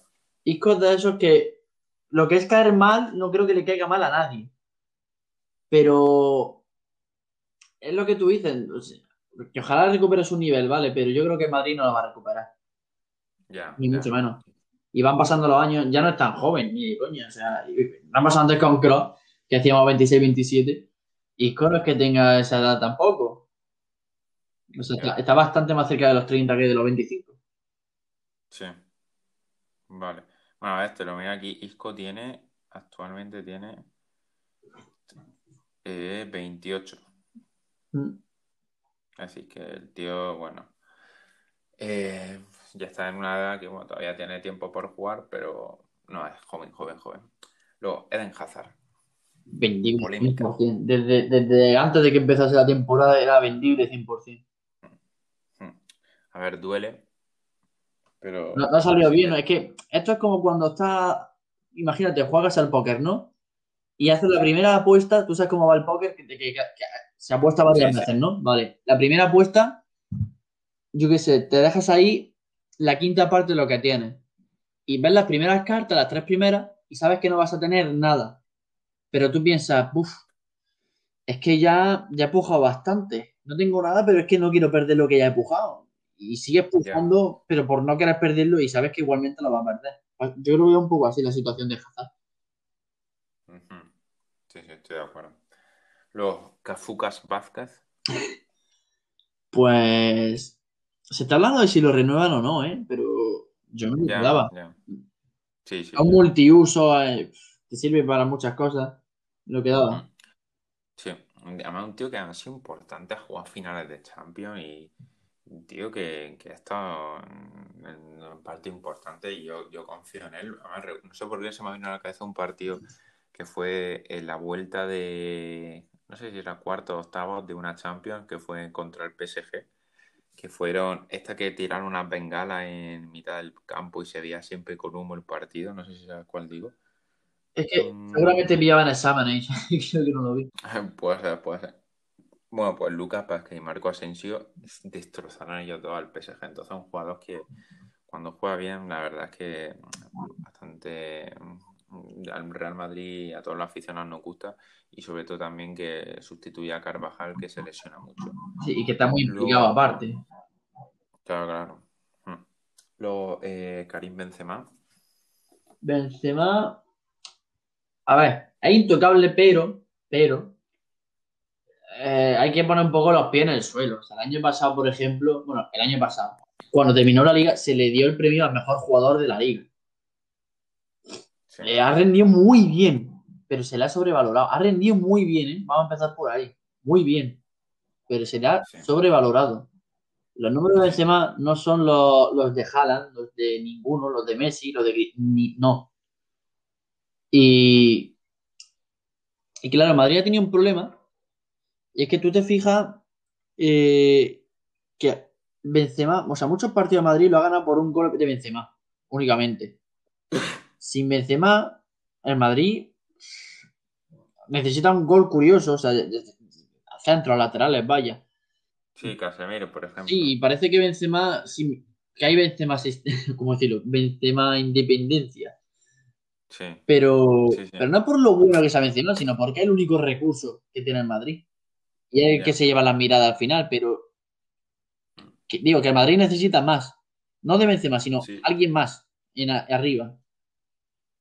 Sí, sí, Mbappé, posiblemente. Pero bueno, luego yo, yo en Benzema sí lo mantendría. Luego tenemos a Asensio, Marco Asensio. Asensio, mira, yo sé que era vendible desde que el United hizo una, una, una puja, no me acuerdo cuánto era, de o 150 o 100 millones. Creo que fueron 100. Sí, Ese fue el momento de haberlo vendido. sí. Para mí. Sí, a ver, yo, yo también lo vendería si sacase una buena, buena tajada. Pero no sé, tengo la sensación de que puede ser un jugador que en cualquier momento puede explotar. Sí, pero, Pero, ta- ta- pero a pero- saber, saber. Es que luego al final la mayoría no suelen explotar. Y si le sacas 80 millones, como le sacamos a Morata en su día, que le sacamos 90, pues mira, de puta madre. Es que Asensio de esos que, que yo lo veo cada vez más corriente para mí. O que, es más, o que el porcentaje de ser un, un tío realmente corriente aumenta cada día. Sí, sí, sí. Luego, mm, Vinicius Junior, la polémica. Jamás entendí su fichaje. Jamás entendí su fichaje. Por ese precio, por ese precio, ¿eh? Sí, sí, el precio sí. Ahí yo entiendo que se le fichase con muchas esperanzas, pero el tío, si se le sacan 40 millones ahora o su precio, de puta madre, y ya está. Porque es verdad que no tiene nivel para estar en Madrid. El tío es muy creativo, muchas veces lo intenta, tal, pero pierde muchos balones y le falta calidad y definición. Y yo creo que para el nivel del Real Madrid titular no está. Y es que, Como suplente y salí en el 70, pues mira, puede. y es que futbolísticamente es. o sea, sí, futbolísticamente es muy tonto. Es, es que o tomas malas decisiones o las que las toma las hace mal. O sea, Sí, futbolísticamente es muy tonto, ¿no? Es de esos que te dan coraje si estás jugando la play que dices, es que siempre este. Ya, pues sí, sí. Y luego ya nos faltan dos. Primero Mariano. Es. Es un tío que, que sí ha llegado a demostrar que tiene gol, pero no con el Madrid. Y. Te puede servir alguna vez muy puntualmente, como os dije con Breathwaite, para ser no la primera opción, pero si está la segunda opción de ese puesto, o sea, de suplente de ese puesto. Sí, O sea, que, hay- que haya alguien entre Benzema y él, para el mismo puesto. Sí. Hombre, como tercer, cuarto delantero no está mal. Y, Pero y es un poco polivalente pues- también, entonces. Sí, pero ya antes hay un jugador que, que es Rodrigo, que es el último ya de la lista, que yo personalmente, hombre, si es una gran oferta, pues sí lo vendería. Pero si no, un tío que tiene talento y no va a ser un- una gran estrella del futuro, pero bueno, tío tiene por- que mejorar y, y antes que Mariano yo sí lo posiciono. Es que el problema de Rodrigo es que con poco que haga, la gente se viene muy arriba, como se hizo con Reiner o Reinier, no sé cómo se dice. Sí, pero bueno, eso en general en la prensa. de- Es que, la, es que claro, si fuese un tío español normal, la gente diría, bien, está bien. Pero al ser brasileño y se han gastado, y, y la edad, la gente dice, ¡buah, es que se hace esto ahora! Es que se viene muy, muy arriba. Por cierto, me va a permitir, o sea, comenta tú ahora que son cinco segundos, porque tengo una perra que quiere abrir una, una, una puerta y está rompiendo las cortinas. Entonces, Ah, vale, vale. Vale. Bueno, pues ya hemos hecho un balance al final de la situación del fútbol actual, que yo creo que ha quedado un poquito claro cuáles los principales hechos que lo han cambiado, porque vemos peor a la Liga Española. Y luego podemos comentar un poco la situación de Madrid, Barça, Atleti, donde se encuentra. por si acaso ya estoy, ¿eh? por si... Vale, vale. Y eso, y el Madrid, entonces, pues el Madrid ahora mismo sigue vivo en Champions, sigue vivo en Liga y elimina en Copa. Y ya vamos a comenzar con los juegos. El primero de todos es como la apuesta, es decir, mm, te voy a dar ciertos premios, mejor dicho, ciertos, mm, por así decirlo, mm, campeonatos, ciertos premios que se pueden llevar los equipos o jugadores y tú me tienes que decir cuál, cuál crees que se lo va a llevar, ¿vale? Ok. Entonces, empiezo con. int- Intenta ser lo más dinámico posible, ¿vale? Vale, Vamos cada uno. advertir que yo no soy una verdad absoluta. Yo soy un chico que ve mucho fútbol, pero que también es del Barça y va a ser una mezcla entre lo que. Claro, a lo mejor hay un- una aquí posibilidad, un porcentaje de que el Madrid gane la Liga y a lo mejor mismo de que la gane el Barça. Y a lo mejor, porque soy del Barça, quiero creer en mi Barça. Sí. Vale, vale. Venga, entonces. eh, ganador de la liga. Mm, depende mucho de los- de los enfrentamientos directos, pero quiero, quiero que sea el Barça. Vale, yo, el Real Madrid. Ganador Copa del Rey. Eh, Sevilla. Yo digo Barça. Ganador de Champions. City. Bayern. Ganador de Premier. City, City. Yo también City. Eh, ganador de Ligue 1, Liga Francesa. PSG. No, no quiero, pero PSG. Sí, yo creo que PSG también. Después, ganador de la Calcio, la Liga Italiana. Inter. Sí, yo creo que al final va a estar muy justa la cosa, pero al final se va a llevar el Inter. Además, coincidimos bastante en lo que viene a ser la, la esta. Luego, Pichichi de la Liga Española. Eh, Messi. Yo digo Messi también. Y Balón, balón de Oro. Es que es muy pronto, pero. Es que influye. Claro, imagínate, Messi. Yo, yo creo que ahora mismo lo ganaría. Estaría entre Lewandowski y Messi ahora mismo. Entonces. Sí. Pero voy a decir. Ojo, voy a decir lo siguiente. Por si llega el Madrid y. Y por el mero hecho de haber llegado al Madrid y haber conseguido algo potente, Mbappé. Hmm. Bueno, yo, yo creo que va a ganar Lewandowski un poco. Yo creo que lo veo obvio, sobre todo también como que el anterior, los de, el de este año tenía que haber ganado y como no se celebró, pues yo creo que va a ser también un poco recompensa. Y tampoco va, a- no va a ser una votación objetiva. Nunca es una votación objetiva, en verdad, así que. Ya. Luego ya nos faltan dos cosas y esto van a ser preguntas futboleras, ¿vale? Un poco tertuliómetro, es decir, responder rápido y sin pensar. Ok, perfecto. Bueno, pensar, tienes que pensar porque si no... Pero justifico también un poco. En plan. O. A ver si tú vas viendo la- la las en preguntas y... Lo mínimo y necesario, ¿no? O sea. Sí, pero si tienes que contar algo, lo cuentas. Tampoco pasa. Un gol que recordarás toda tu vida. Uf, eh... Se me pasan muchos, tío. Eh, Messi, esto es curioso, ¿eh? no, no es tan potente. Messi al Atlético de Madrid, un gol le falta, que fue esquinado a Courtois. Es que no, no- Vale, sé si sabes cuál digo. Bueno, pues no, ahora mismo no, no caigo. Un partido que rompió tu corazón. lo rompió. Mm, El de la vuelta de la Roma, Uf, ese, ese es el jodido. primero. Un jugador que nunca debió haberse retirado. En plan, que se retiró mal o que debería seguir. No, en plan, que se, que, que se retiró y que por ti, que no se hubiese Ah, que ojalá fuese inmortal, ¿no? En plan, vale. Eh... Xavi, me hubiese gustado ver más de Xavi. Sí, yo, yo diría lo, el mismo. Un jugador sobrevalorado. Mm. Te quiero decir dos, porque uno es Benzema, en plan, digo, que lo sobrevaloran, ¿no? Para mí, yo lo valoro bien, para mí.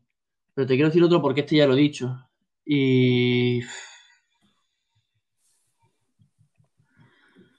Salah, ahora mismo. Vale, bien, bien. Un partido de fútbol de la historia que todo el mundo debería ver una vez antes de morir.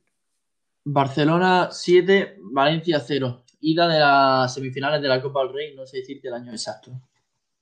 Sí. Vaya espectáculo. Mundial que nunca vas a olvidar. A ver, obviamente, eh, o sea, claro, eh, yo he visto tres eh, de 2010. Y además que sobre todo el de Rusia fue una mierda. El de Brasil. el final, al final. Lo, lo recuerdo enterito el de. Brasil, pero Sí, el de España, el Sudáfrica, perdón, no tiene precio. Mm. Equipo por el que ficharías. Almería. Yo, yo aquí, tío, diría el Granada, tío, no sé. Me, me molaría. Al- algo que mejorarías de tu fútbol. Eh, te voy a decir dos cosas porque te voy a decir, claro, yo soy portero, pero también me gusta jugar normal. De portero, una cosa muy puntual, ¿eh? Los tiros de- fuertes desde muy lejos. Que no sé si no sé atraparlos bien o, o, o lo, lo rechazo mal o lo que sea. Y del otro, eh, ser un poco más, o sea, de, de jugador, digo, ¿Mm? ser un poco más de saber superar mm, con el cuerpo, digamos. Sabe utilizar mejor el cuerpo. Sí, sí, sí. Vale, vale. Buena herramienta. Eh, un jugador del que te gustaría recibir un consejo. Uf, un consejo. Eh, busqué. Vale. Un equipo que te guste como juega actualmente. Mm. Tiene que ser de España, ¿no? ¿no? No, no, cualquiera, cualquiera. Eh, yo que soy de no utilizar cascarones de huevo, tío, pero. Que- Perdón, sé que quieres que sea dinámico, pero. No, tranquilo, tranquilo, hay que pensar un poco. eh, A ver, el City, pero es que es demasiado abuso. Ya, bueno, pero sí, sí. Es buen fútbol, es bonito. Luego, un recuerdo inolvidable en un estadio. No es por algo en concreto, pero es que el primer. Esto es muy gracioso. El primer partido que vi en mi vida, yo soy almeriense igual que tú. El primer partido que vi en mi vida en vivo, o sea, en, un estadio, fue Almería contra Barcelona. Sería alrededor de 2010, a lo mejor año arriba, año abajo. 0-8, tío. O sea, por el mero hecho, ¿sabes? 0-8. Dios. Hostia. Joder. Un recuerdo. Ah, no, coño, ese ya lo he dicho. Un partido de Champions inolvidable. Mm. Es que el 6-1 está un poco embarrado, ¿sabes? Entonces. Ya, ya. Sí, pero bueno, fu- fue El, eh, otro, otro en el- contra el PSG en el Parque de los Príncipes, que fue en el que Luis Suárez se convirtió ahí en leyenda, ¿sabes? Que le hizo el gol este a la, a- haciéndole el caño a David Luis, ¿sabes qué te digo? Ah, sí, Creo que fue sí, ese mismo año el que ganó la Champions, ¿sabes? En 2015, en Berlín. Sí. Luego, eh, a ver un momento. Vale. eh, entrenador favorito. Uf, eh,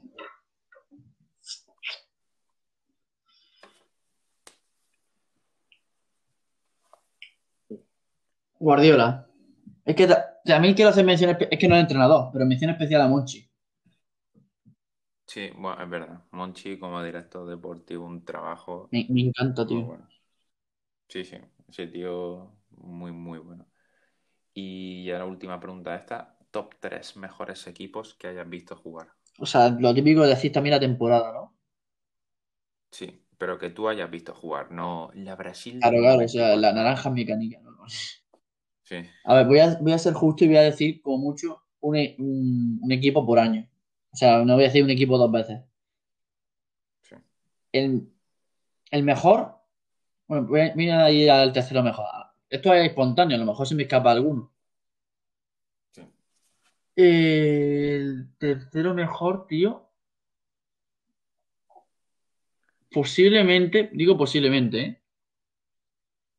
Siendo clubes, el City de hacer esta temporada, no, la anterior tampoco. La anterior.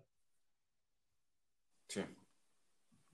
Eh, si te digo Madrid, es que no sé cuál decirte. Pero si no, el Milán de, de 2010 o 2009, no me acuerdo cuál era, pero era brutal. ¿Mm? Ah, no, perdón, perdón. El Milán no, el United. Que jamás se me va a olvidar el mejor, el defensa que he visto en mi vida, que era Vidic, tío, que coincidió con ese United. Muy, po- Sí. muy poco más, o sea, Vidic, pero qué bestia, coño. Y luego el Barça de, de- del De 6 Guardiola. Sí, vale, vale. Yo, yo te diría los míos serían el Barça de, de Guardiola, luego la selección española de A ver, claro, yo es 2010, que he, ido a los clubes, entonces. Claro, queda un poquito Barça de Guardiola, pero bueno. Y luego Real Madrid de Zidane, de Champions, la Champions esta que le ganó, creo que fue el año que ganó Liga y ganó Champions, y encima, pero pegando un vapuleo. Ese Madrid. Y ya luego, para acabar, ya último juego del podcast y con el que acabamos esta charla, te digo, elabora tu mejor once con futbolistas que, le- que hayas visto jugar. Si quieres, si yo lo tengo pensado, si tú quieres tiempo para pensar, digo yo el mío. O si tú lo tienes pensado. Pues mira, lo vamos haciendo, o sea, tú ya lo tienes pensado, pero lo vamos haciendo así, digo yo el portero, tú el portero, ¿vale? O si quieres, Vale. yo el primero. Sí. Venga, yo portero pondría a Casillas. Yo posiblemente también, sí. Vale. Y la, en un 4-3-3 he Mm. puesto. Vale. Defensa, yo te diría Ramos Espérate, Puyol. pu- puesto a puesto, ¿eh? Vale, ah, sí, Eh, perdón. Ramos Puyol de yo, centrales. Puyol y el que he mencionado, Vidic. Vale. Luego, eh, laterales, yo te pondría Dani Alves Igual, Dani Alves. y Marcelo. Y Marcelo. Creo que también. Pero tiene que ser un año en concreto el de Marcelo. O sea, no, no te voy a decir que me digas el año, pero que. Sí, sí, sí. Ya, ya, claro, claro. Luego, centro del campo. Xavi. Xavi, mm, Iniesta, y Modric. Es que si, es ponerlo a jugar al equipo, te diría Busquets, pero. Sí, ver, por, por compenetración entre los jugadores quizás No, pero claro, no, no es por. Claro, Modric y Xavi Iniesta nunca han compartido entre ellos tres equipos. No, me- no digo justo eso, digo que al- jugando al mismo, al mismo juego, si se conocen todos, jugando al mismo juego, te diría Busquets. Pero quiero, quiero ir a. En este puesto quiero hacer otro que no sea ni de Madrid ni Barça. Eh, Ya. A ver, que tendemos un poco a Madrid y Barça porque Sí, es lo sí. que más hemos mamado. eh,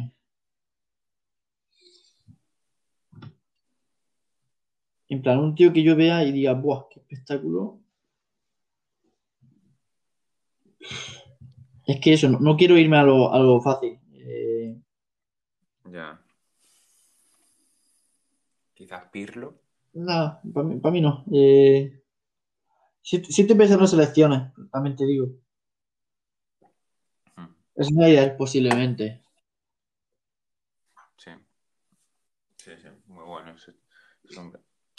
Y ya luego arriba, Messi, Messi. Cristiano. ¿De qué posición?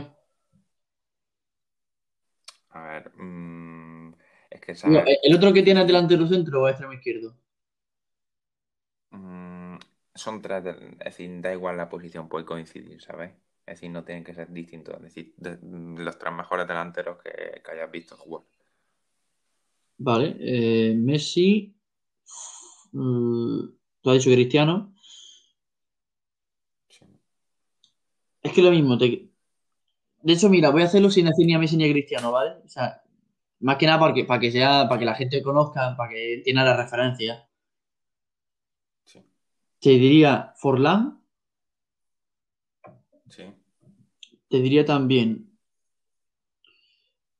eh, Hombre, Didier Drogba, ese tío era un espectáculo. ese tío metía todo, tío. Es que remataba todo también. Eh, El tío. Sí, sí. Yo por eso también he dicho un poco Forlán, el tío ganó una, una bota de oro, entre otras cosas, ¿sabes? Sí, muy bueno, muy bueno. Forlán, eh... me gusta la de Drogba, pero... Y tampoco quiero irme a lo fácil de decir Neymar, pero... Ya, no, es que Neymar es el que yo el otro tenía pensado, ¿sabes? Pero, a ver, Neymar es como lo fácil, pero los jugadores, a Lewandowski también ha sido muy bueno, Schule... Del, del, del Dortmund No, sí. Schule no, perdón. Bueno, no sé si estará en Dortmund, pero... Bueno, sí. Eh, Klose del, de la selección alemana. Sí, sí, hom- hombre. Sí, sí. Coño, eh, bueno, que vaya pregunta. Por cosas que le he visto hacer, Ibrahimovic. Lo estaba pensando, Claro, pero yo, yo, por lo que te he dicho, por lo que le he visto hacer. Por ejemplo, Giroud Ya, también, con lo que le he visto, Claro. podría decírtelo Giroud, pero... Sí.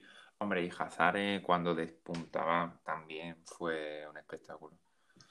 Pues mi tercer hombre, tío. eh, El Rooney, tío. Sí, buen run. Mm. Me ha costado. Es que siempre que pienso en hacer este tipo de once, me voy a, a los típicos, pero yo que sé, a lo mejor en inglés te dice otras cosas o, va a Italia. A ver, yo creo que realmente con Madrid y Barça al final sale lo mejor. Sí. Es que, sobre, es que también no tenemos tantos, tantos años. Claro, claro. Que, que quieras que no, fútbol no llevamos viendo este mm. los dos años. Pero bueno, yo creo que al final se ha quedado aquí una buena charla. Hemos estado casi dos horas y media. Y bueno, si habéis llegado hasta aquí, yo creo que os gusta el Nuestros fútbol. Nuestros 10. Sí, sí, enhorabuena, son aquí ahora mismo 1 y 40 de la mañana, nosotros ya nos vamos Bueno, a espérate, antes, antes de Así que esto, nada. que, que aparte de gracias por haber llegado al Sí, sí. final, muchas gracias sobre todo, ya sea porque os interesa realmente el tema o porque lo habéis hecho por nosotros, que, Sí, que se agradece de verdad, muchísimo, pero muchísimo. A mí me hace especialmente ilusión. Sí, y nada, yo la verdad, gracias Edu por Un venir placer, aquí, porque digo, si hay alguien que sabe fútbol, y yo creo que hemos echado muy buen rato, y ya está, y nada, que como bien hemos dicho, que muchas gracias, si os gusta esto, compartirlo, está tanto en Spotify, Apple Podcast, Google Podcast, lo tenéis en cualquier sitio, y hasta compartirlo con la gente si os gusta, y nada, que un saludo a todos. Y sobre todo, exactamente, te iba a decir eso, sobre todo que, que esto no va a ser ni de broma el último podcast, no digo de fútbol, sino de, sí, de fútbol sí, pero de muchos temas que va a sacar Pablo, que cualquiera va a ser interesante en su, en su punto y con cualquiera de los podcasts se aprende muchísimo. Así que nada, esperamos vernos en el siguiente. Venga, Un buen un abrazo.